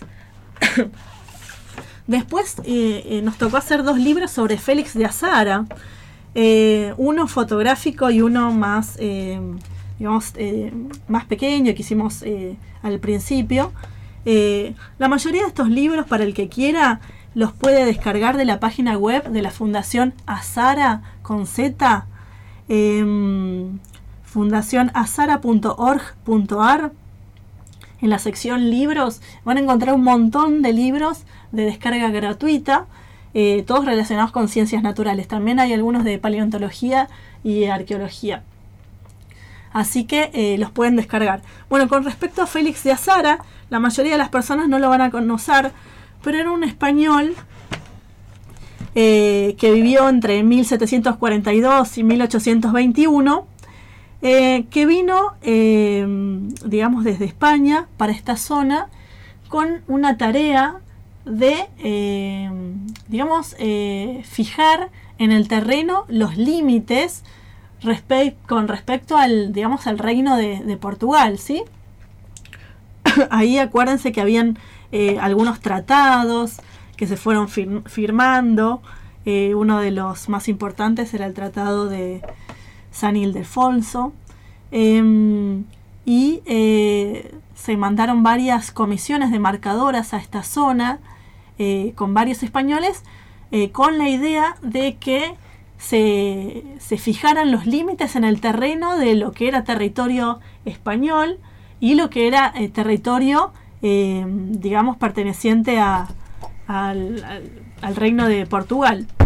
Entonces Félix de, Az- Félix de Azara fue uno de esos militares que, que- que enviaron para que trazara en el eh, terreno esos límites con el eh, reino de, de Portugal, con, con el que ahora es Brasil. Lo que le pasó es que este militar y geógrafo, que fue Félix de Azara, eh, le tocó ir a la zona de Paraguay. Él escribió muchísimos libros y le tocó ir a la zona de Paraguay porque era la zona que él tenía que, que le habían indicado que fuera a hacer la, la demarcación en el terreno. Lo que pasó es que los demarcadores que debía enviar el reino de Portugal nunca aparecieron o siempre tenían una, excusa para demorar la fijación en el terreno de estos límites. Entonces, eh, Félix de Azara, em, mientras esperaba que viniesen, em, medio que tuvo que buscar otra tarea que hacer eh, ahí en la zona de lo que hoy es Paraguay para no aburrirse y hacer algo cual. para aprovechar su tiempo. Así que lo, lo que hizo fue él empezar a, a describir y hacer anotaciones sobre eh, las poblaciones de esa época, sobre cómo era el ambiente en, en todos los poblados que él recorría. Digamos, él tenía una sede, un lugar en el, en el cual estaba y cada tanto realizaba algún viaje al norte, al sur, más a la zona de Brasil, a las misiones, al oeste, y fue, digamos, haciendo como diarios de viaje de, de todos los recorridos que hacía y a la vez eh, hacía descripciones de la flora y la fauna. Y, y- y esta demora de, de los demarcadores que venían de parte del reino de Portugal Ujú. le llevó 20 años. O sea, Félix de Azara estuvo 20 años esperando que viniesen, nunca vinieron, porque, bueno, la decisión de, del otro reino fue, digamos, em, ir ganando territorio de hecho, eh, eh, ocupando distintos poblados. Por eso, si ustedes ven tratados eh, viejos o mapas viejos, van a ver que lo que estaba originalmente, que pertenecía a Portugal, era muy poquito. Después fueron ganando territorio hasta lo que hoy es Brasil, digamos, avanzando. Eh, se les decía bandeirantes a las, a las personas que se mandaban eh, a ganar esos pueblos, esos poblados. eh, y se los ganaba de hecho, no sé cómo se dice en derecho, pero ganar esos territorios de hecho después les daba como la posesión Sí. eh, legítima. Lo que sería lo- la usucapión de alguna manera. Claro. Mm. Eh, y bueno, eh, eh, Portugal fue avanzando así mientras España esperaba hacerlo de otra manera. Bueno, Félix de Azaras fue uno de esos militares bueno. que estuvo ahí esperando y en esos 20 años fue recopilando tanta información que después cuando volvió a España las fue publicando y fue, digamos que, uno de los primeros naturalistas que estuvo en estas tierras porque terminó haciendo unas descripciones impresionantes de la flora y la fauna, especialmente de, lo, de mamíferos y aves, ¿no? Pero después hace un poquito de, de todo. Em, entonces, si ven esos libros, van a ver que cada especie con la que él se topaba hacía como eh, una descripción tan de- detallada que, digamos que fue único en su época. Así que, bueno, muchas de las Qué especies bueno. que se describieron por primera Y- y vez todos en este país que vos eh, fueron por son de la editorial Azara, ¿no? Que Claro, es una fundación eh, que nació hace en el año 2000, que se dedica a todo lo que es biodiversidad, a lo que es arqueología y paleontología. Eh, y se dedica a la difusión de las ciencias. ¿Y cómo se nada. banca eso, digamos, económicamente me refiero? Ellos ¿Lo tienen... bancan ustedes? Lo, ¿Cómo es? No, no, no. Yo igual, digamos, no formo parte como del staff estable, sino que colaboro desde afuera. Exacto, sí. Porque, digamos, me formé con ellos como, Como una colaboradora externa. Claro. Mm. es- eh, me inicié como voluntaria de esa fundación y aprendí ahí, Ajá. porque viste, cuando uno estudia... Sí, sí, sí, sí, sí, Sí, sí. Yo estudiaba gerenciamiento ambiental en esa época y medio que yo pensaba, bueno, si tengo un currículum con cero experiencia nadie me va a contratar. Entonces uno iba a, a voluntariar y a aprender y, y a, a juntar experiencias en distintos temas. Así que esos, bueno. ellos eh, nos abrieron un montón de las puertas a un montón de personas. Eh, y yo colaboro, digamos, más que nada. Es ad honorem seguramente. Sí, exacto. Claro, claro. Eh, digamos, Pero es un placer. tengo la idea de un libro y le digo, ¿me lo publicás? Y eso es más que Pero nada. aparte, eh, Bárbara, a ver, es un paso a la inmortalidad. O sea, yo siempre digo, el tipo que escribe, la persona que escribe, listo, o sea, pasás a la inmortalidad, va a estar siempre en un libro. Claro, bueno, el, tam- maravilloso. porque es como dejar eh, algo para que otro siga, Exacto. en definitiva. Y quizás por eso eh, para mí es tan importante eh, esos datos, viste, que son viejos, que nadie se acuerda, que aparte, viste, que en el país muchas, a veces mm, fallecen personas y las bibliotecas se pierden, se venden, se, se les cae un techo, se les. Sí, sí, o sea, historias de ese tipo con bibliotecas de ciencias naturales en el país hay un montón. Tal cual, tal cual. Eh, Bueno, y este nos quedan dos libros. ¿Y este? Ah, bueno, este es uno que hicimos hace poquito, el año pasado, se llama Plantas Nativas Renaturalizando las Ciudades, que lo, eh, lo hicimos con, con dos de los chicos que trabajan, uno trabajó y otro trabaja eh, acá en la MUNI de San Isidro, juntando un montón de experiencias respecto de usos nativos en las ciudades. Ah. O sea, lo hicimos pensando en que lo pueda usar cualquier técnico guardaparque en cualquier municipio del país. Está es bien. como una guía para Perfecto. distintos municipios para que usen estas especies. Eh, y el último es también es un, un trabajo sobre una de las especies, que es el ñandú, que tratamos de invitar a distintos profesionales que trabajan con, las, con, con esta especie y que escriban sobre diferentes aspectos. Pero bueno, básicamente es eso, también bueno. escribir sobre ciencias naturales o también sobre personas que aportaron mucho a la historia de, de las ciencias en este país y que no se vaya perdiendo y que vaya quedando. Bueno, la verdad, eh, Bárbara, eh, espectacular. ¿no? Me encantó eh, escucharte con ese amor, con esa pasión que le pones a, a cómo vivís este tema. Es absolutamente maravilloso. Eh, las caras, los gestos, bueno, la, la- la terapia divertida que hemos hecho. eh, realmente es increíble y me encanta y está bueno poder generar conciencia en esto, ¿no? que es un poco el primer paso, ¿no? Eh, que la gente pueda saber de qué se trata. Vamos a subir este programa a Spotify como lo hacemos siempre, de la mano de Nacho, y eso siempre queda ahí, alguna vez alguien lo quiere escuchar y está, y está bueno porque yo creo que estos programas son disparadores, ¿no? Abren. Y si alguien escucha y de pronto, bueno, uh, qué bueno esto, voy a ver de qué se trata. ¿No? Tal cual. Este, tiene la posibilidad de. Bueno, ¿te sentiste cómoda? ¿La pasaste Sí, súper, súper. Ya pasaron un montón de tiempo y quizás Sí. fueron par- 15 minutos, parece. No sé. creo que pasaron dos horas, mira, o sea, vamos a ver, pero creo que pasaron dos horas, así que bastante bien, sí, casi dos horas, Mira. buenísimo. Así que bueno, bueno, este espectacular, la verdad que muy lindo, gracias por por ocuparte de cuidar este nuestro medio ambiente, eh, me encantó esto porque se llama medios, ¿verdad? nuestro ambiente entero. Y, y bueno, y, y no sé, ¿qué, ¿qué le pedís al 2023 para terminar, ahora que este es el último programa? Em, bueno, más áreas protegidas. Vas a ir a proteger. ¿te das cuenta? Ese, ella va al rubro, Nacho, va al rubro, va al rubro, no queda otra, ¿viste? No le importa el mundial, no le importa si Messi fue el fi- la figura del mundial, ella va al rubro, va ahí, listo, ok.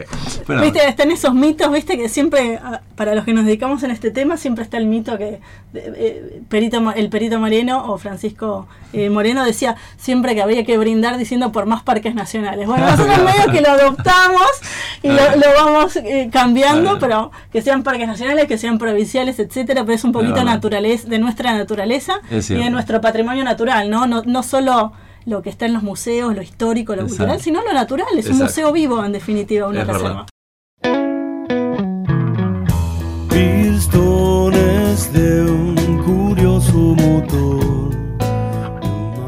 Bueno, y tenemos un saludo de fin de año de Rofi González, ¿eh? Eh, que lamentablemente no pudo estar acá por un tema laboral y, me gustaría poder compartirlo con todos ustedes.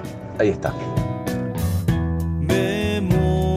Hola Mike, Gaby, ¿qué tal? ¿Cómo están? Bueno, y a todos los que hacen este hermoso programa, a todos los oyentes, eh, quería saludarlos en este último programa del año, agradecer por todo lo que hemos recibido este año, todo lo que ha colaborado la comunidad para todas las este, campañas solidarias que hicimos eh, desde la Unión de Padres eh, y a todos los invitados que fueron parte de, de nuestro programa en este 2022 y, y a todos los oyentes, a todos los que están del otro lado, que nos escuchan semana a semana.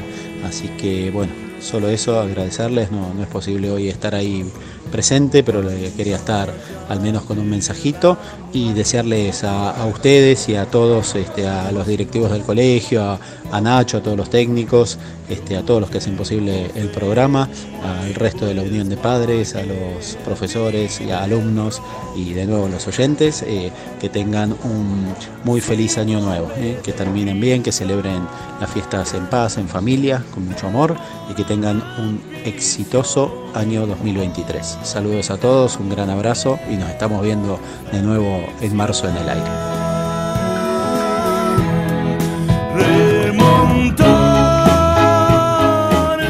Bueno, yo quiero terminar el programa agradeciendo a las autoridades del Marín, a la Unión de Padres, a Nacho, que es un fenómeno que siempre nos ayuda.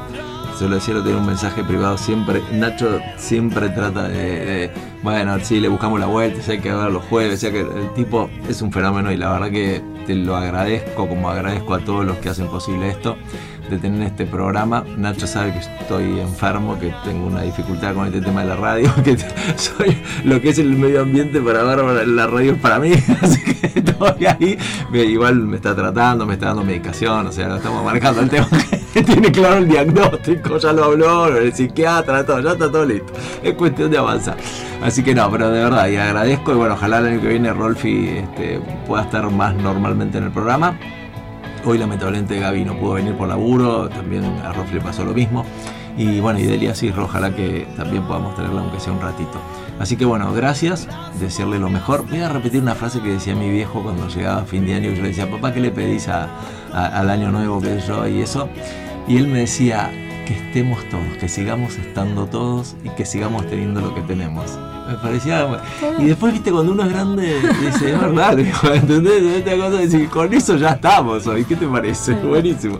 Así que bueno, feliz año para feliz año nuevo para todos, que la pasen bien. Bárbara Gasparri estuvo con nosotros, ¿eh? licenciada en medio ambiente, una genia total.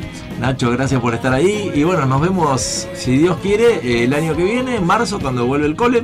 Y bueno, eso y uno es también lo que sueña, así que vamos por los sueños. Chao. Oh.